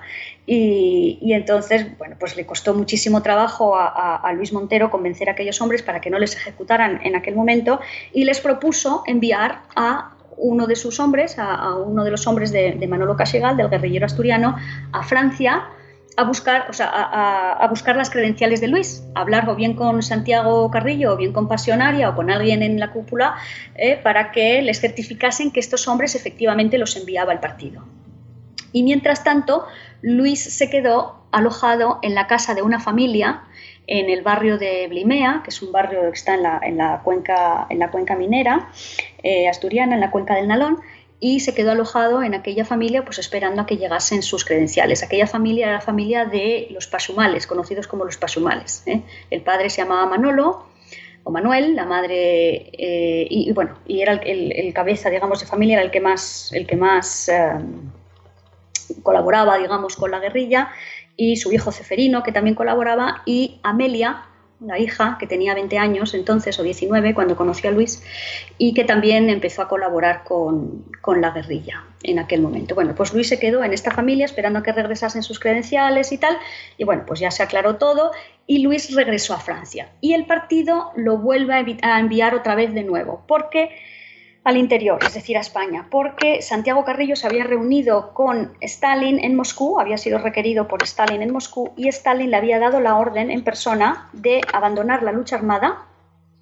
y eh, infiltrarse en los sindicatos, es decir, empezar con la lucha política, infiltrarse en los, sindicatos franquistas y desde dentro eh, pues atacar, ¿no? Y, y, bueno, pues Carrillo regresa a Francia y le da esta misión prácticamente imposible de cumplir a, Luis Montero de reconvertir a los guerrilleros en, mm, en, obreros, en sindicalistas, ¿no? meterse en los sindicatos, no solamente a los guerrilleros, sino bueno, también, o sea, no, solamente que esos guerrilleros hicieran, ese, hicieran esa función, sino empezar ese movimiento, ¿no? De que como, si los sindicatos estuvieran bajo, vamos, los sindicatos franquistas estuvieran bajo poca vigilancia, vamos. Efectivamente, y aparte, bueno, pues, eh, pues llegar allí, convencer a los miembros del Partido Comunista que hubiese, pues para que empezasen a moverse y a meterse allí, e, educar políticamente a toda aquella gente, o sea, era una, era una misión de mucha envergadura, pero sobre todo era enfrentarse a, los guerrilleros. Los guerrilleros, por ejemplo, en el caso de Manolo Casigal, Manolo Casigal llevaba de fugado, es decir, de, de, ¿cómo se dice?, de sí, de sin ley, ¿no? Desde el año 37. Sí, de outlaw, sí, o sea, de e, e, echado al monte, ¿no? Desde el año 37, desde que se había acabado la guerra. No se había vuelto a reincorporar a la, a la sociedad, era imposible, ¿no? Y y estos guerrilleros pues habían, estaban todos, digamos, afiliados o estaban, digamos, conectados con el Partido Comunista, pero bueno, vivían pues de, lo que podían, ¿no? De, algunas personas, algunos campesinos les ayudaban, unos por miedo, otros porque estaban de acuerdo con sus ideas y de vez en cuando tenían que dar golpes económicos, tenían que eh, eh, pues, eh, atracar a personas por los caminos o, bueno, pues lo que fuese, ¿no? O sea, que eran, eran, llevaban una vida dificilísima, ¿eh? Y, de repente decirles, no, que ahora que os integréis otra vez en la sociedad y que os metáis encima, que os metáis en los sindicatos, o sea, que yo era imposible, ¿no? Eh, y esa era la misión que llevó Luis cuando volvió a entrar en España a finales de 1948, además con la promesa del partido de que solamente iba a ser cuestión de unos cinco meses y que a los cinco meses regresaría. Llegó el verano, habían pasado nueve meses desde que Luis había llegado y, a Luis no lo sacan. Estamos hablando ya de agosto de 1949. El partido eh, envió a, un hombre, a Martínez, desde, desde Francia, pues bueno, para ver un poco cómo estaba la situación. Y Martínez, a su vuelta, escribió un informe donde le hace ver al partido, bueno, pues que Luis Montero, que está ya harto, que, está, que le habían dicho que aquello eran cinco meses y que ya llevaba allí más tiempo, y, que no le había querido dar la información. Una de las razones por las que Martínez había entrado en Asturias era para saber qué es lo que había logrado organizar Luis en, España, ¿no? en Asturias, en ese tiempo que había estado allí.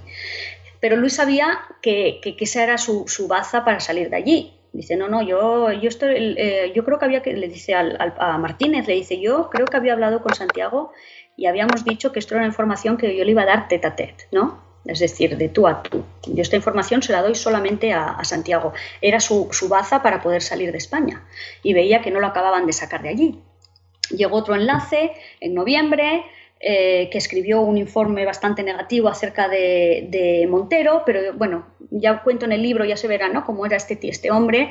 Era un hombre que no estaba preparado para la lucha guerrillera, que luego reconoció que había pasado mucho miedo en la montaña, que le había costado mucho bueno, pues llegar hasta España, porque claro, nosotros decimos, eh, vamos a mandar a estos hombres a España, pero no era que se subieran en un tren y pasaban la frontera con un pasaporte tenían que pasar andando clandestinamente por los Pirineos, por lo que se llamaban las zonas de pasos. Es decir, llegaban a la frontera francesa, allí tenían a un guía de pasos, este guía de pasos que lo había pasado los Pirineos ya en varias ocasiones, cargados con mochilas, pues con toda la comida, a veces, pues cuando fue Luis Montero, me parece que en una ocasión llevaban incluso armas ¿eh? y llevaban dinero y tal, cruzaban la frontera caminando solamente por las noches, y, lloviendo o no, como fuese, solamente por las noches tardarían de 5 a 6 días, dependiendo por qué zona de pasos fuesen.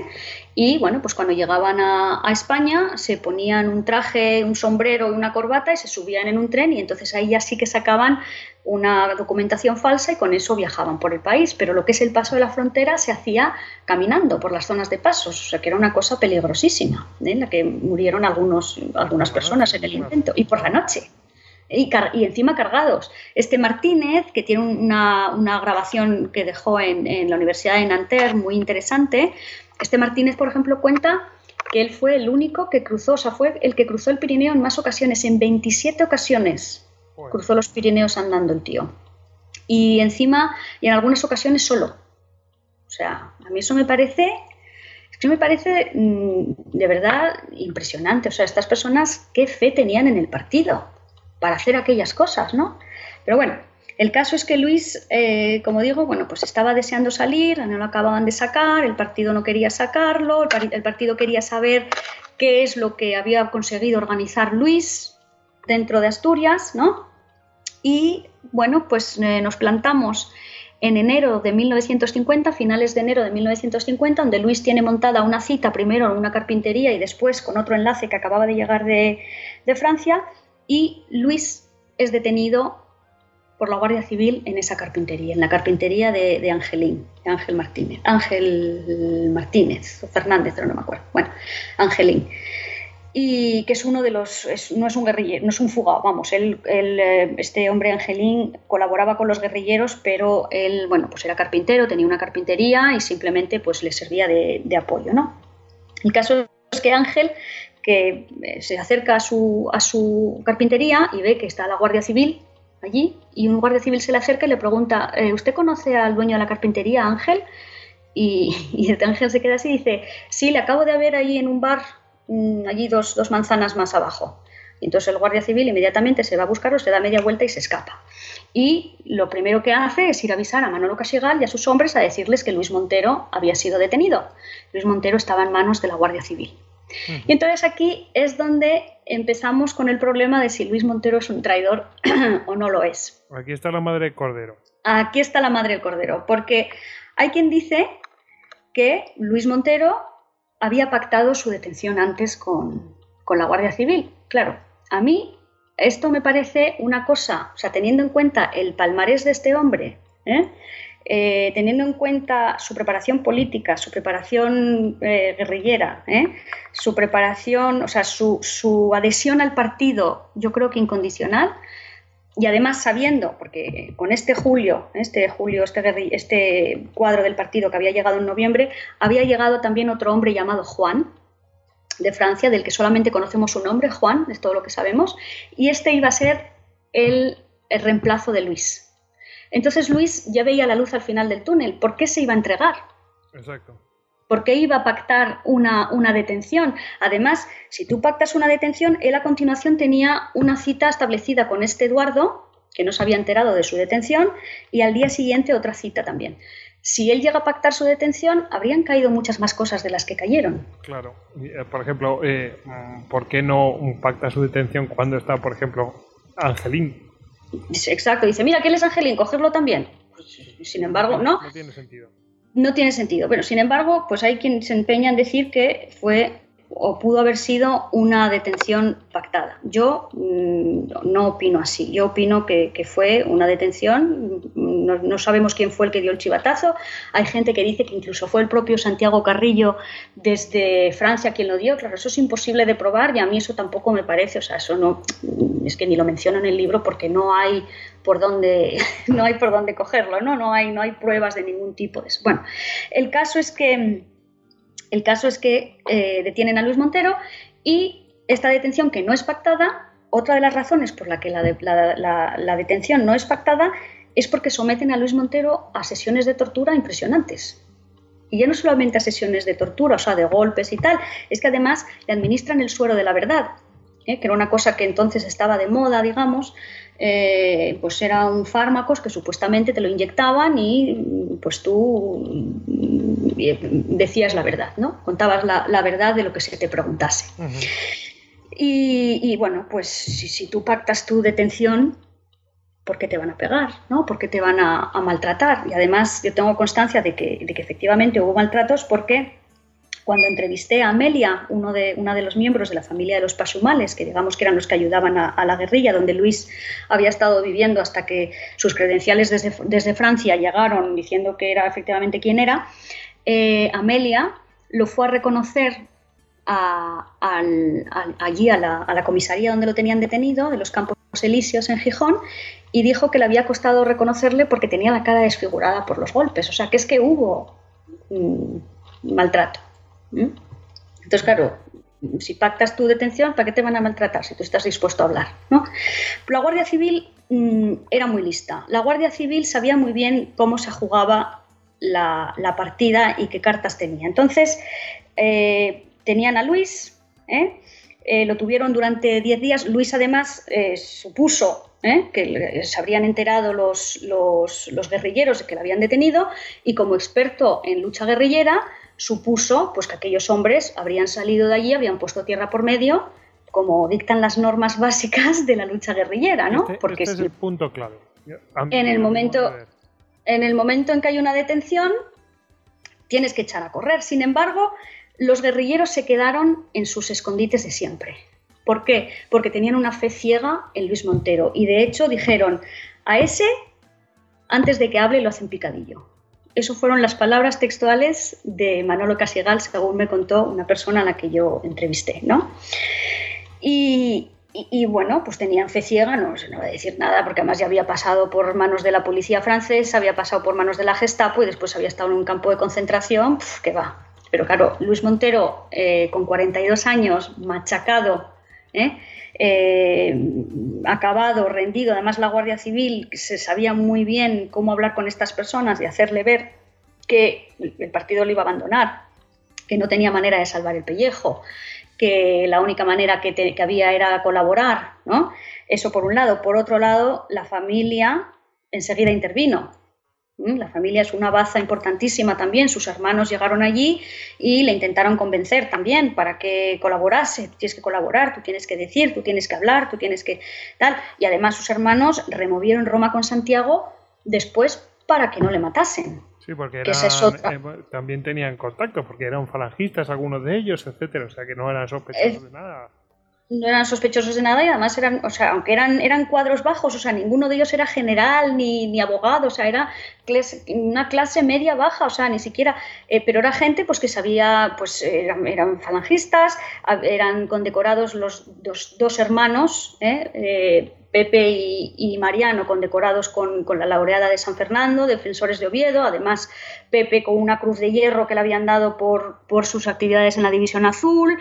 Bueno, pues que mm, subieron, incluso en la familia me llegaron a contar que se habían vendido incluso propiedades, eh, praos y cosas para mm, comprar favores en Madrid, en despachos, para que Luis no, para que no matasen a Luis. Bueno, eso tampoco, o sea, eso son cosas que me contaron, que bueno, tampoco sabemos si son ciertas o no, pero lo que está claro es que la familia intervino. La familia intervino y gracias a eso estoy convencida que Luis salvó la vida, porque si no, se lo habrían cargado. La Guardia Civil lo habría matado. Luis Montero, como digo, aguantó la tortura, los 10 días de tortura, hasta que por fin se decidió hablar. O vale, pues yo les voy a llevar a dónde están los guerrilleros, pero me tienen que prometer que a Casiegal, a Eloy y a Angelín no los van a matar a esos tres.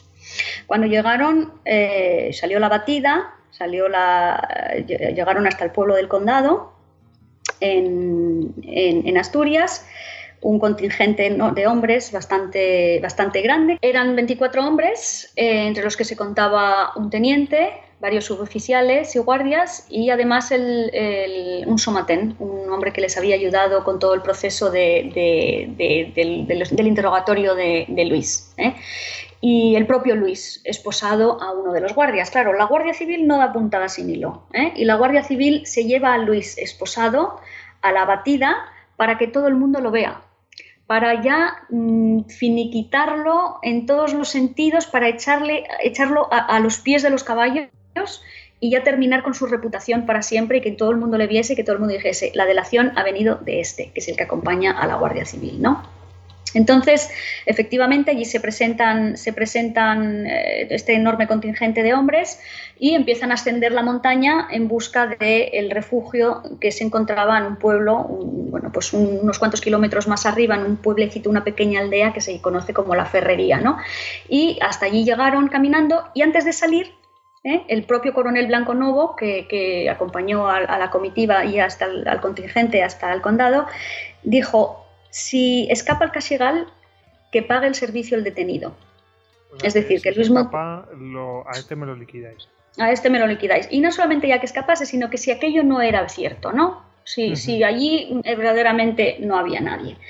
Pero subieron la montaña, llegaron al refugio donde estaban aquellos hombres y los aniquilaron a todos. Y después eh, bajaron sus cuerpos en, unas mulas hasta el pueblo del condado, donde los expusieron allí para escarnio público, donde todo el mundo podía ir a verlos con el cuerpo agujereado y donde eh, tenían la esperanza de que Luis los reconociese, ¿no? que dijese quiénes eran. Pero eh, Luis, por lo que sea, seguramente, bueno, pues porque no le había parecido muy bien la que la, Guardia Civil había faltado a su palabra, no sé por qué, pero Luis no los, no los reconoció y, se les echó allí una fosa común donde solamente tres de ellos eh, solamente consta en, el acta que levantó el juez, solamente constan reconocidos como tres. Los otros tres son, eh, no se sabe quiénes son, no, están allí metidos en aquella fosa sin nombre. Bueno, ahora Luis ya sí que se abría un abismo enorme ante los pies de Luis, ¿no? Ahora ya sí que Luis había, había sido, ya había pasado de héroe a, traidor, ¿no? A los ojos de, quien no quisiese indagar un poco más en su historia, ¿no? Y eh, la semana siguiente, una semana más tarde, es cuando cae la familia de los Pasumales, la familia que había dado eh, cobijo, no cobijo, pero bueno, que había tenido a Luis eh, a la espera de que llegasen esos, esos informes y que después había colaborado con, había colaborado con, el propio Luis. La propia Amelia cuando hablé con ella y cuando la entrevisté, es la hermana, la, hermana pequeña de, de Ceferino, digamos de la familia, cuando hablé con ella por teléfono, me dijo, bueno, pues que ella había realizado varias, varias eh, em, operaciones de mm, correo, llevar notas o cartas de Casigal a Luis, que estaba en Gijón, y al revés, de Luis a Casigal. ¿no? Y en una de las ocasiones me contó que había ido con una niña pequeña con la hija de una vecina, de una niña de tres años, para levantar menos sospechas. Y llegaron a Gijón y bueno, pues se encontraron con Luis y fueron a merendar, ¿no? Pues como si fuesen un tío y una sobrina con una niña lo que fuese. Y bueno, pues en aquel, durante aquella merienda, pues eh, Amelia le dio la, carta o la misiva o lo que fuese que le tenía que dar a Luis y bueno, pues se despidieron. Pero eh, por la calle, cuando iban caminando, la niña se quedó mirando a una muñeca en una tienda de juguetes y Luis entró en la tienda y se la compró, la muñeca a, la niña. A mí esa historia me encantó, me, hizo ver un poco la cara humana de, este personaje, ¿no? Sí, porque quizás los datos, todos los que tenemos son, son datos más, pues... Eh, eh, más bélicos, por más serios, sí, sí, más políticos, más tal. Y esto un poco te da, ves un poco la, la cara humana de estos personajes, que estamos hablando de, hombres y, de mujeres de carne y hueso como nosotros, con sentimientos, ¿no? Y, a mí esta historia la verdad es que me gustó, me gustó muchísimo y por supuesto la incluí en la biografía y por supuesto la incluí en la novela, claro. Historias como estas fueron un poco las que me movieron a escribir la novela, ¿no? Pero bueno, seguimos con la vida auténtica y verdadera de Luis. Eh, pues eh, detienen a la familia de los Pasumales, como digo, una semana después de la detención de la batida de, los, ah, guerrilleros en lo que se conocía como La Peña, donde estaban escondidos. Y bueno, eh, Luis Montero ya, vamos, ya está completamente, digamos, mm, acabado ¿no? para, para el partido. Eh, si lo miramos así con ojos, ¿no? con los datos así sencillos encima de la mesa. Sin embargo, esto es lo curioso y es que, eh, como digo, eh, Luis Montero salva su vida, ¿no? seguramente por, por interferencia de la familia. Y entonces la Guardia Civil, cuando ya se termina todo lo de Asturias, cuando ya cae el grupo de Casigal, cuando ya detienen a la familia de los Pasumales que habían estado ayudando a los guerrilleros durante tanto tiempo y tal, cuando ya ahí no, no, va a caer nadie más, que eso también es, otra, eso es otro dato que yo creo que apuntala a mi tesis de que, mm, de que si Luis Montero, Luis Montero lo conocía todo, conocía absolutamente todo. Sin embargo, solamente cayeron esas dos personas, o sea, esos, esos, esos dos grupos de personas, el grupo de Casigal y la familia de los Pasumales. Sin embargo, lo conocía todo. ¿Por qué no cayó más? Pues porque, porque, porque, no, porque no le dio la gana, pues porque, porque ahí no hubo pacto de ningún tipo, porque fue una detención, eh, la, Guardia Civil tuvo suerte con la detención y bueno, pues creyeron que con aquello se había quedado ya todo desmantelado y que no había nada más. Se quedaron tan contentos, cumplieron su parte, eh, liberaron a Luis, no sin antes llevarlo primero a Madrid. En Madrid, lo, por lo visto, lo, lo interrogó gerifalte de la Guardia Civil, no recuerdo ahora su nombre, y después lo dejaron en libertad en Barcelona por lo que he podido saber. Y aquí es donde ya sí que, ah bueno, y se me ha olvidado también mencionar otro asunto, y es que eh, las causas que se levantaron contra la familia de los Pasumales, la, figura de Luis se ha borrado por completo. ¿eh? Que esto puede ser eh, visto por las personas que, piensan que Luis de alguna manera colaboró, puede ser visto, pues, en fin, efectivamente, como que, Luis colaboró, porque a ver si no, porque se le borra de las causas levantadas y se, le, se quiere hacer borrar su, su huella, ¿no? Colaboró, pero yo creo que colaboró mm, sin querer. Es decir, esos 10 días de torturas que aguantó, él supongo que esperaría que aquellos hombres desapareciesen de, del escondite. la, cara que se le. la cara. que es el. Que es el o sea, es, es la clave. Es decir. Es la clave. La cara que se le dio de quedar a Luis cuando llegó allí se encontró a aquellos siete allí metidos de alguna manera. O sea, ¿por qué estaban aquellos hombres allí? ¿Por qué no habrían puesto tierra si tienen, tienen, un tío detenido, tenéis que cambiar de base o lo que sea, ¿sabes? No estar ahí. Claro, desaparecer porque no sabéis, no sabéis cuándo puede romperse este hombre. Em, claro, pero a lo mejor confiaban demasiado en él, pero vamos a ver, eh, él también confiaba en los otros. E, efectivamente, efectivamente. Entonces, entonces mm, bueno, pues luego efectivamente se, se, somete a la familia los Pasumales a, a un juicio y la figura de Luis Montero se intenta, o sea, se borra, no se intenta, se borra mm, por completo.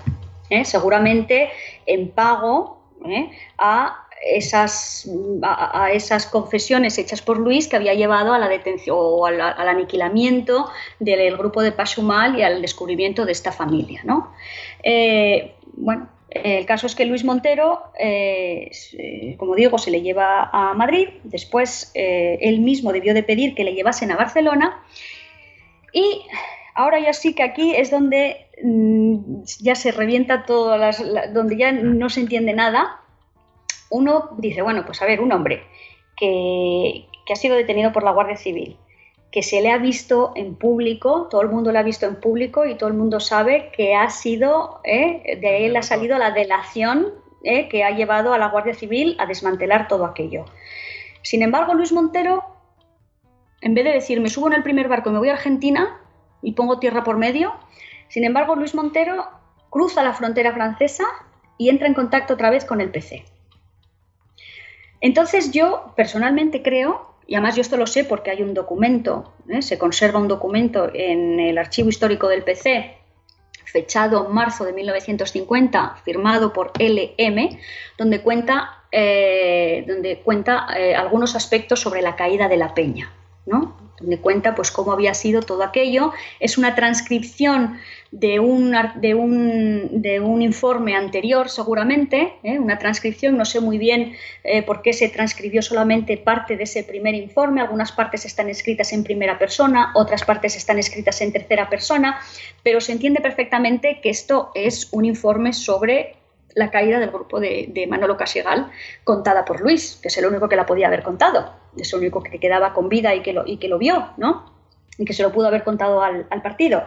Y entonces eh, esto nos da a entender que Luis volvió a Francia y se puso en contacto con el PC. ¿Por qué? Él no, no podía ser tan naif y tan tonto como para pensar que el partido le iba a perdonar la vida, ¿no? Sin embargo, él regresó, regresó escribió esos informes y no sé si contar qué fue lo que pasó después, o lo dejo para que la gente lo lea en el libro, pero, pero Luis Montero desapareció. Luis Montero, después de escribir estos, estos informes, desapareció. En marzo eh, de, 1950. En marzo de 1950 y todo no se apunta. Sabe ni siquiera el día de. O sea, no se sabe cuál es su destino, es decir, se supone que está muerto se supone que está muerto. Eh, claro, después aparecen muchos informes de otros compañeros que habían pasado por situaciones parecidas o similares y que mencionan y que conocen a Montero, porque Montero al fin y al cabo era un hombre casi de leyenda dentro del PC, por ese palmarés tan increíble, tan increíble que tenía, ¿no? Había pasado por la guerra civil, después había pasado por la resistencia, por la deportación y después por había regresado a, había entrado en España como clandestino. Entonces debía de ser un poco una leyenda Luis Montero y entonces algunos de sus, mm, de sus eh, compañeros de partido lo mencionan en, informes o en historias que cuentan y algunos dicen a Montero lo mataron en la montaña como a otros, en Francia. ¿eh? Entonces, eh, para mí está claro cuál fue el final de Montero. Para mí está claro que, el partido nunca le perdonó pues esa, el, que no, se hubiese comportado como un héroe todo el rato, como decía Javier Cercas, ¿no? El que no hubiese sido un héroe en todo momento. En que, se hubiese, quebrado y hubiese dicho dónde estaba el refugio de, los, de, de Casigales, de Manolo Casigal y de sus hombres, a pesar de que él esperaba que verdaderamente yo creo que no estuviesen allí. ¿no? Eso el partido no se lo perdonó. Y el partido intentó borrar su, huella de la historia y cuando su estrella estaba ya a punto de extinguirse, yo conseguí recuperarla. Eh, y he escrito esta biografía para, devolverle otra vez al, cauce de, de, la historia, donde, donde creo que jugó un papel muy importante en la historia de, nuestro país y en la historia de, Europa de, la Segunda Guerra Mundial. Y, esto pues, es un homenaje a, él, a, su lucha, a su fuerza, a su valor. Y bueno, pues aquellos que lean la historia mm, podrán juzgar y decidir si este hombre efectivamente es un héroe o es un traidor ¿eh? al, final del libro. Pueden hacer su, su propio su propio juicio al respecto del personaje. Y a tantos otros, pues que bueno, pues les tocó vivir ese, esa época tan tan dura. Tan dura, sí. No, sé si convulsa, pero dura. Dura, dura. le, llegaba la marea como una hora, como has dicho tú antes.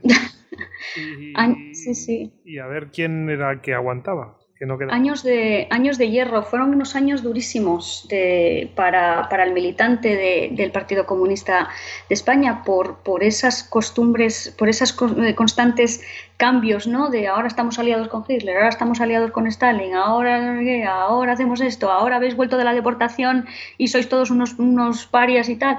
Tuvo que ser muy duro tragar con todo aquello y tenías que estar muy bien preparado políticamente para, para aceptarlo. ¿no? Hay cosas muy interesantes, porque, por, ejemplo, em, tampoco yo sé mucho del Partido Comunista, pero el Partido Comunista pues orbitando alrededor pues, pues de la Unión Soviética, o sea, mm, quiero decir que, claro, estaban en una situación que no estaban para tener ningún tipo de autonomía. claro, sí. Sí, sí, sí, sí, tenían que estar, como decimos en Asturias, ahí pegados al teto del padre Stalin o de la madre Stalin o de la madre de Rusia, porque no había otra, claro, no, ellos no tenían un territorio nacional, el Partido Comunista estaba deprestado en, en, Francia y luego, claro, a finales, en, en verano de 1950 se les expulsó se prohibió el partido y tuvieron que salir por patas y por eso los archivos, de, los archivos del PC mm, se, se, salvaron, se tuvieron que microfilmar a prisa y corriendo como se pudo para salir de Francia inmediatamente y, las y muchas cosas se perdieron y muchas cosas están muy mal microfilmadas, entre ellas el informe completo que Luis escribió sobre Mauthausen. El informe está ahí, pero está tan mal microfilmado que no se puede leer nada. Y son dos páginas. Y me da una rabia porque he ido varias veces a, al allí y digo, bueno, a ver, tiene que haber una manera de a lo mejor ajustándola, no hay manera, es imposible. Y, me da mucha pena porque a lo mejor ahí puede contar cosas sobre su propia experiencia ¿no? en, el, aparato militar internacional dentro del, campo, no lo sé. Pero, pero bueno, el caso es que sí, así, así es. Esos son los, documentos con los que contamos, con los que he tenido que trabajar. y, bueno, ahí está la biografía para el que le, pueda interesar. Yo creo que lo hemos tratado de manera casi aséptica. Aséptica, sí. Mm, aséptica. Ser más aséptico es imposible porque somos es imposible. es imposible. no, y aparte, bueno. Muy claro cuáles son las partes que dice, bueno, pues mira, yo tengo una opinión de esto, pero, pero estos son los datos que hay. Y lo has dejado muy clarito, así que no tiene más. Sí, no, y el libro cuando, o sea, cuando el lector lo, el que lo lea, pues verá que, en fin, que no, no, me meto en política, no doy en mi ideología y no los llamo a unos los fascistas y a otros los rojos, ni nada parecido, ¿no? Intento ser en ese sentido lo más escéptico posible y aparte la guerra civil es una parte solamente de la historia, porque como digo, Luis Montero estuvo en los cuatro episodios en los que se pudieron haber encontrado los españoles eh, republicanos en, ese, en ese periodo, ¿no? lo cual le, convierte mm, bueno, pues en, un personaje prácticamente de leyenda, ¿eh? en ese sentido, aparte por, bueno, por todo lo que, lo que llevó a cabo y por su fin, ¿eh? cómo, fue su, cómo terminó. Que, bueno, mm, ya hemos dicho, cada uno que saque sus conclusiones, que lo lea, y que con los datos que hay ahí, que bueno, pues hay motivos para, para pensar que era un traidor, pues seguro que los hay. Hay motivos para pensar que no era un traidor, también los, También los habrá. Claro, entonces, bueno, cada uno que saque sus conclusiones. Bueno, ahora nos toca meternos en la bibliografía y, bueno, ya sabéis que la bibliografía viene de manos de Ediciones Salamina. Bueno, mmm, Silvia, aquí eh, principalmente mmm, tenemos aquí dos, eh, dos publicaciones, dos libros. Uh -huh. Uno es un, un, ensayo, podríamos decirlo, y el otro es una novela. Vamos a empezar por el primero, aunque ya hemos hablado un poquito al principio, pero vamos a extendernos más ahora. Eh, hablamos del el libro que se llama Luis Montero Álvarez Sabugo, En los abismos uh -huh. de la historia, vida y muerte de un comunista, de uh -huh. la editorial Pentalfa y que fue editado en 2011 en Oviedo, pero que hay una versión corregida, una edición corregida del 2014. Efectivamente. Oye, Así es. ¿qué, no, ¿Qué, nos podemos encontrar? Hemos hablado un poquito pues, de lo que trata y todo eso, pero ¿qué es lo que no podemos encontrar en el libro? Aquí ya expláyate como quieras. bueno, el libro, en primer lugar, es un, es un estudio histórico. Es un estudio histórico que cuenta al final con una lista de fuentes documentales en las que incluyo las fuentes documentales archivísticas, fuentes documentales impresas, eh, memorias de, prota de, protagonistas, publicaciones periódicas, en fin. Entonces hago una lista completa, también por supuesto una, una, lista bibliográfica de todas las fuentes que yo he utilizado para, eh, realizar, este, para realizar este libro. ¿eh? Uh -huh. Y, y alguna, algunas, algunas vienen ahí, me refiero que alguna de esas fuentes, o sea, pones textos directamente de esa fuente literal. ¿no? Sí, sí. Sí, sí, cito en muchos casos directamente de, de, la fuente. Las fuentes archivísticas he visitado en persona prácticamente todos los archivos, excepto uno, que es el, museo o el archivo del United States Holocaust Memorial Museum, el Museo del Holocausto que está en Washington, y a, esto es todo, fue todo a través de, de Internet. Ellos me enviaron eh, la información que yo les había solicitado, una información muy, muy valiosa que reproduzco eh, la foto en, el libro, como es el caso de los documentos, algunos de los documentos que se generaron a la llegada de Luis uh, en el campo de concentración. Lo digo porque si hay personas que, eh, saben que un, ancestro de ellos ha estado en el campo de concentración de Mauthausen, se pueden poner en contacto con este International Tracing Service eh, del Museo del Holocausto mmm, en Washington, D.C., y aunque tardan, porque tardaron casi un año en enviarme la información, me enviaron absolutamente todo lo que tienen de, eh, las, de los documentos generados, como digo, cuando Luis ingresó en el, en el campo de, en el campo de Mauthausen, su mm. carta de prisionero, en fin, todo está allí. Y reproduzco algunos de estos documentos en el libro. También reproduzco fotos de familia, por supuesto, la primera que, se, que tenemos es del año 1921, luego hay, hay fotos de los años eh, 30, hay una foto muy interesante también de la guerra civil, una foto de los tres hermanos Montero que fueron defensores de Oviedo. Hay eh, fotos posteriores de Luis, de, de, bueno, pues cuando estuvo en Francia durante la resistencia y después cuando regresó de la deportación. Hay bueno, pues fotos del campo de concentración también. Fotos del campo de concentración que se sacaron en los años, en los, cuando Luis estuvo allí y en los que aparece Luis. Y también fotos del campo de concentración que yo saqué cuando lo visité. Uh -huh. eh, eh, Oye, bueno, pues, perdóname que, que te interrumpa. Sí. Eh, antes han mencionado una cosa que, que, dice, bueno, he estado en todos los archivos y tal, menos sí. uno, pero oye, qué genial no tener que visitarlo porque es que te lo llevan a casa, o sea... Te lo llevan a casa. Eh, o sea, sí, sí. Que, que, no es un demérito, es todo lo contrario, es ole, ole, ole, como lo tienen montado allí en Estados Unidos. Sí, sí, no, la verdad es que es que es una pasada. Te pones en contacto con ellos. Hombre, yo reconozco que a mí me encanta mmm, tocar los, los, documentos y verlos, ir a los archivos y tal, ¿no?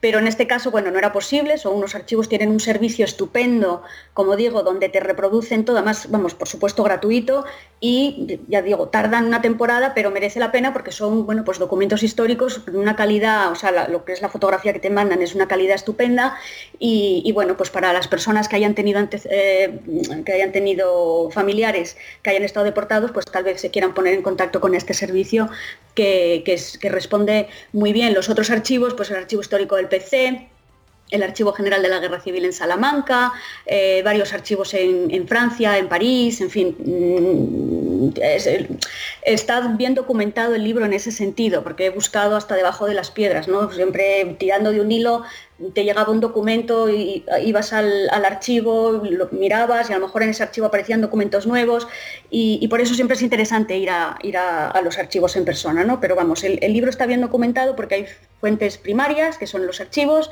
hay fuentes, hay memorias de protagonistas, algunas eh, inéditas, otras, otras no, eh, por supuesto bibliografía, cartas y entrevistas con testigos. He entrevistado a, varias personas para, realizar este trabajo y todo está en este libro, en esta, en esta biografía ¿no? sobre, de, Luis de Luis Montero.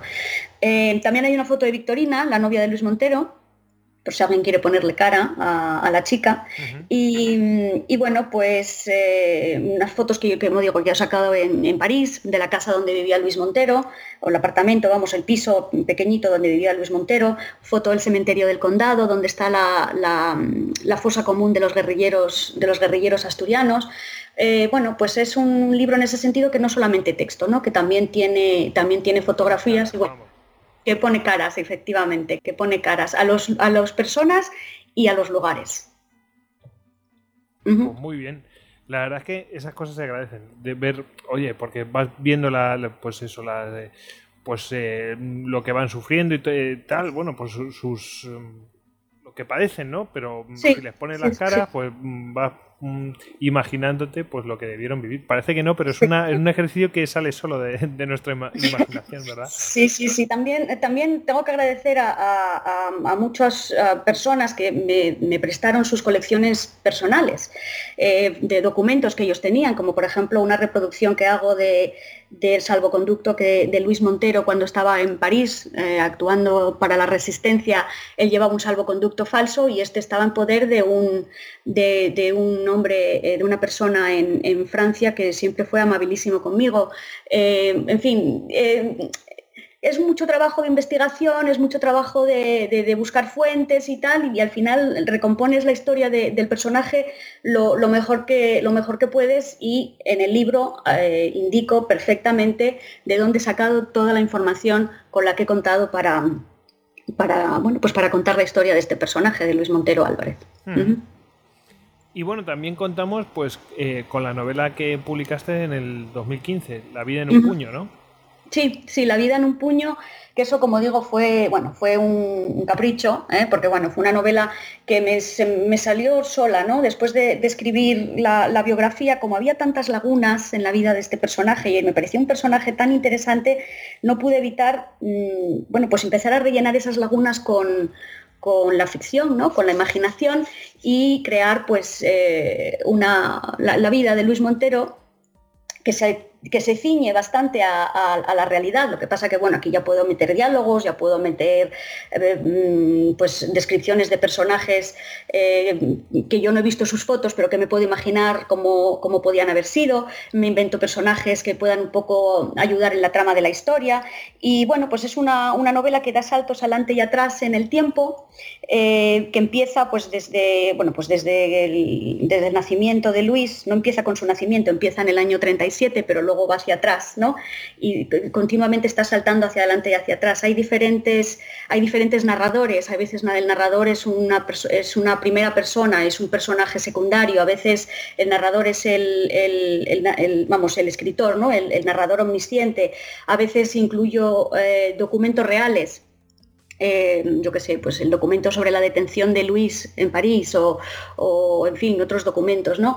Documentos reales. Otras veces los documentos me los invento. Entonces, al final del libro, eh, al final de la novela, incluyo un epílogo en el que le cuento al, lector, al final, o sea, que los que, los que, si compran la novela, que no se lean el epílogo porque ahí lo, lo, estropeo, todo, es un spoiler total.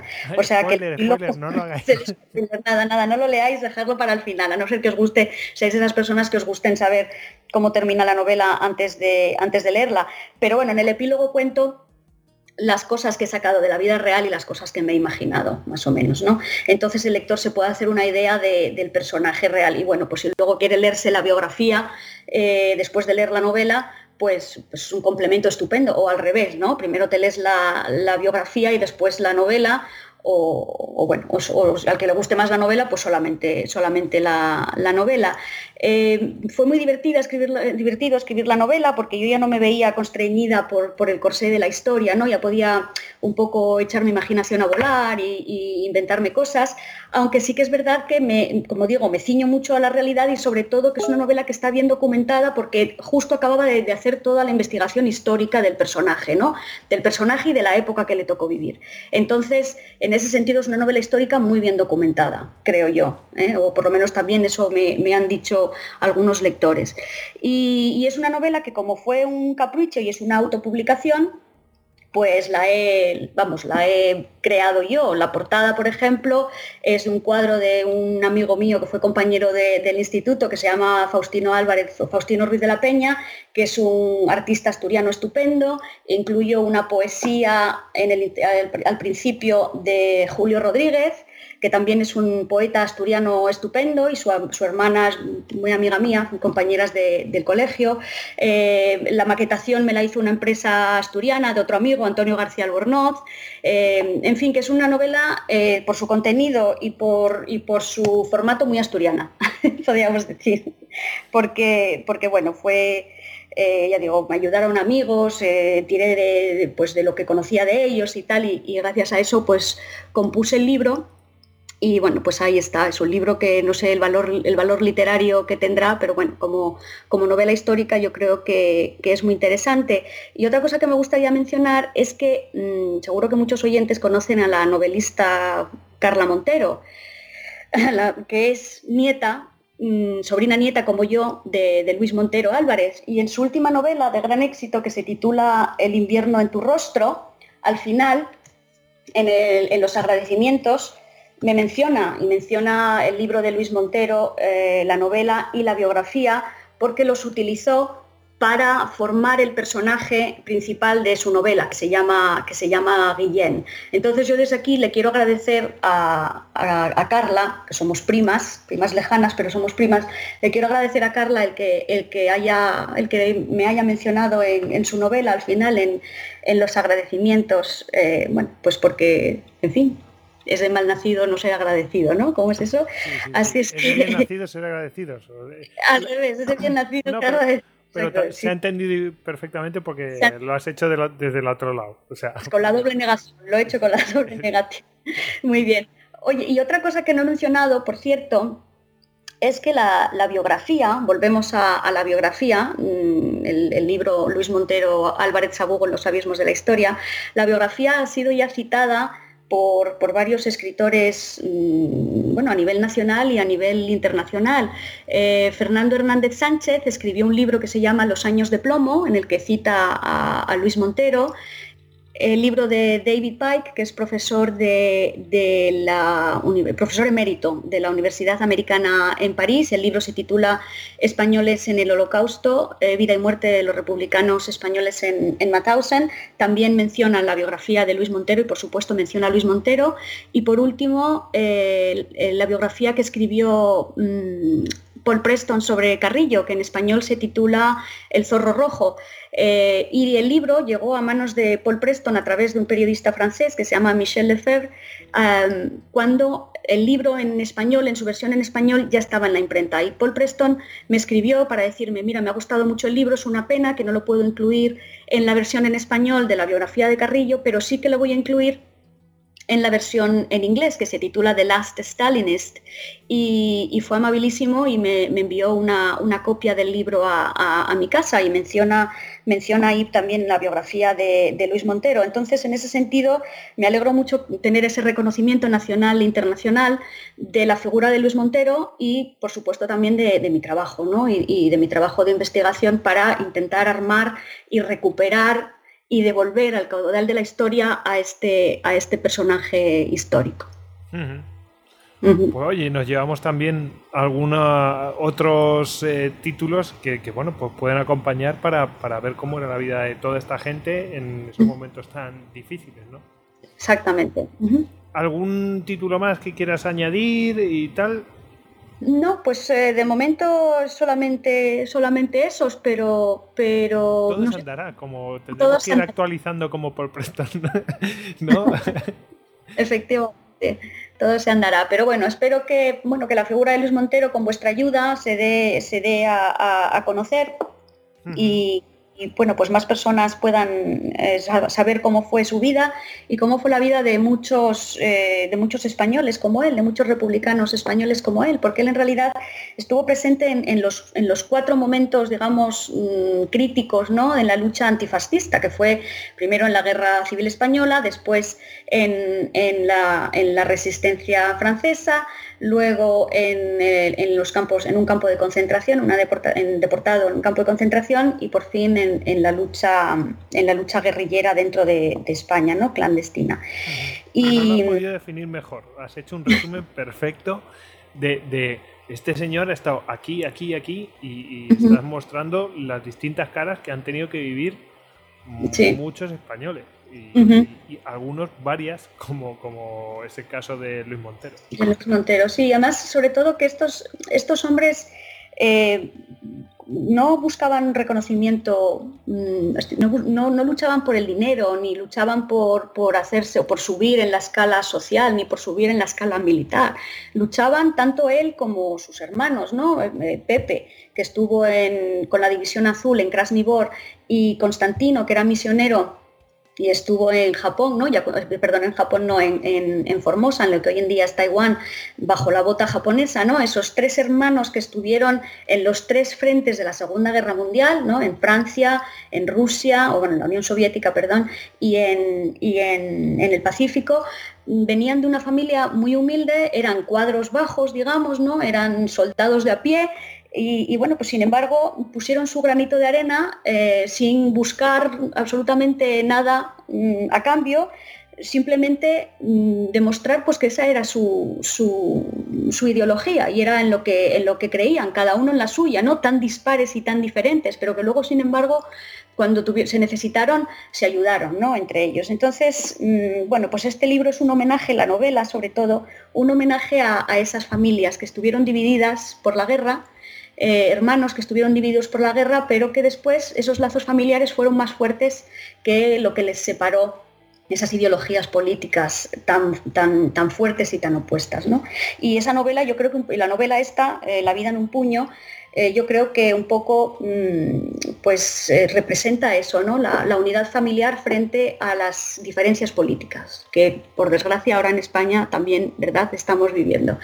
Y, bueno, pues eh, el libro, ya digo, es una autopublicación, se puede conseguir por, a través de Amazon, es lo más fácil, lo más barato y lo más seguro desde cualquier punto del planeta, te lo envían a tu casa y mm, bueno, pues eh, en fin, pues eh, yo creo que es una lectura bastante, bastante agradable, por lo menos es lo que, me, lo que me ha dicho la gente. Lo que pasa que bueno, como es un libro, es una autopublicación, no tiene presencia en las, en las librerías, así presencia física, eh, me está resultando muy difícil que salga del círculo, del círculo de familia y amigos. ¿no? tal vez con vuestra ayuda consiga pegarle un empujoncito a, Luis Montero y, darle a conocer a más gente. Estoy seguro que sí, que hay mucha gente, además, que todos estos temas eh, pues son demandados. ¿eh?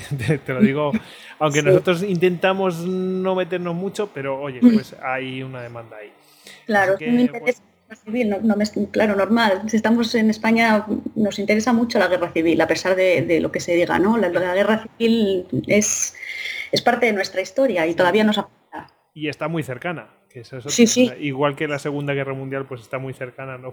para, para, mucha gente, pues aquí es lo mismo. Lo que, lo que, lo que han contado pues muchos abuelos de muchos países, pues aquí pasa lo mismo. Igual. Exacto, exactamente. Bueno, pues eh, Silvia, nos tenemos que despedir, pero no sin antes mencionar a, a, los... Eh, oyentes y, patronos, nuestros mecenas que hacen posible que hagamos este podcast, especialmente a uno que se llama NGNG, que bueno, es un héroe de las termópilas que bueno, hace verdaderas proezas para que este programa salga adelante. Y bueno, pues eh, ya nos despedimos, así que te despedimos a ti, Silvia. Ya sabéis, Silvia Ribelles de la Vega. Que bueno, esta obetense que está viviendo en Sunny, California, ¿no? en Los Ángeles, pues es licenciada en Filología Inglesa por la Universidad de Oviedo y doctora en Historia por la Universidad de Extremadura. Y bueno, pues eh, que tiene estos dos títulos de los que acabamos de hablar. Y, nada, Silvia, que un placer haberte tenido con nosotros. Y cualquier novedad que tengas, pues estaremos muy pues eh, agradecidos que nos las Sí, atentos seguro, pero agradecidos de que nos la muestres, ¿vale? Muy bien, pues muchísimas gracias a, vosotros por, por haberme eh, invitado, por haber aceptado en realidad mi petición de, acceder, porque sois verdaderamente estupendos. Eh, los podcasts que me encanta escuchar sobre cualquier tema, sobre cualquier momento de la historia, todos ellos, con todos ellos he aprendido algo. Así es que yo recomiendo, no hago más que recomendarle a todo el mundo este podcast y, bueno, pues espero que, que, sigáis subiendo como la espuma como os merecéis. Muchísimas gracias de verdad. Nosotros seguiremos aquí al pie del cañón, haciendo guerra de guerrillas, no nos queda otra.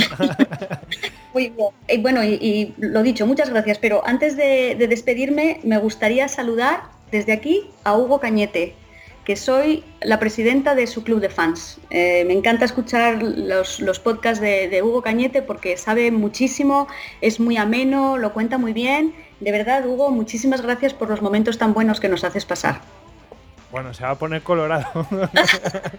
es que lo conozco, es que yo me puse en contacto con, María Elvira Rocabarea gracias a vosotros y luego yo la invité a que diese una charla aquí en, mi college en Estados Unidos y vino el cónsul de España y todo al, al vamos, al esto. Entonces yo estuve hablando con Hugo porque Hugo estaba ayudando a María Elvira eh, Roca Barea con todo lo técnico y eso desde Málaga.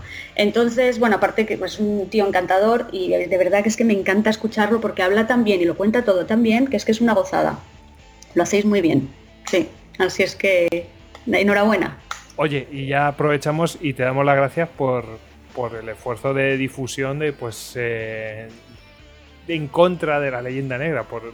Hombre, hombre, hombre, yo soy la number one aquí en contra de la leyenda negra, no te puedes ni imaginar.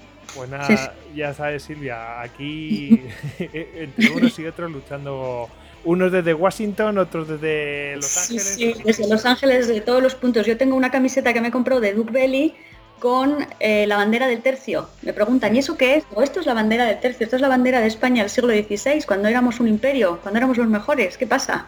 Esa que pone tercio viejo. No, solamente es la bandera del tercio que tiene como un agujero de bala. Ah, ya. Eh, sí, es chulísima. Sí, todo el mundo me dice, es que camiseta más bonita. Yo, la bandera del tercio. claro. pues nada. Bueno, pues nada. Un abrazo, Goyo. Cuidaros mucho y seguir haciéndolo así de bien. Venga, un abrazo. Bueno, y me despido yo, Goyix. Ya sabéis, arroba Goyix barra baja Salduero en Twitter. Bueno, venga, a despedirse todos. ¡Hala! Adiós, adiós, muchas gracias. Bye, bye. Bye. Semper Fidelis.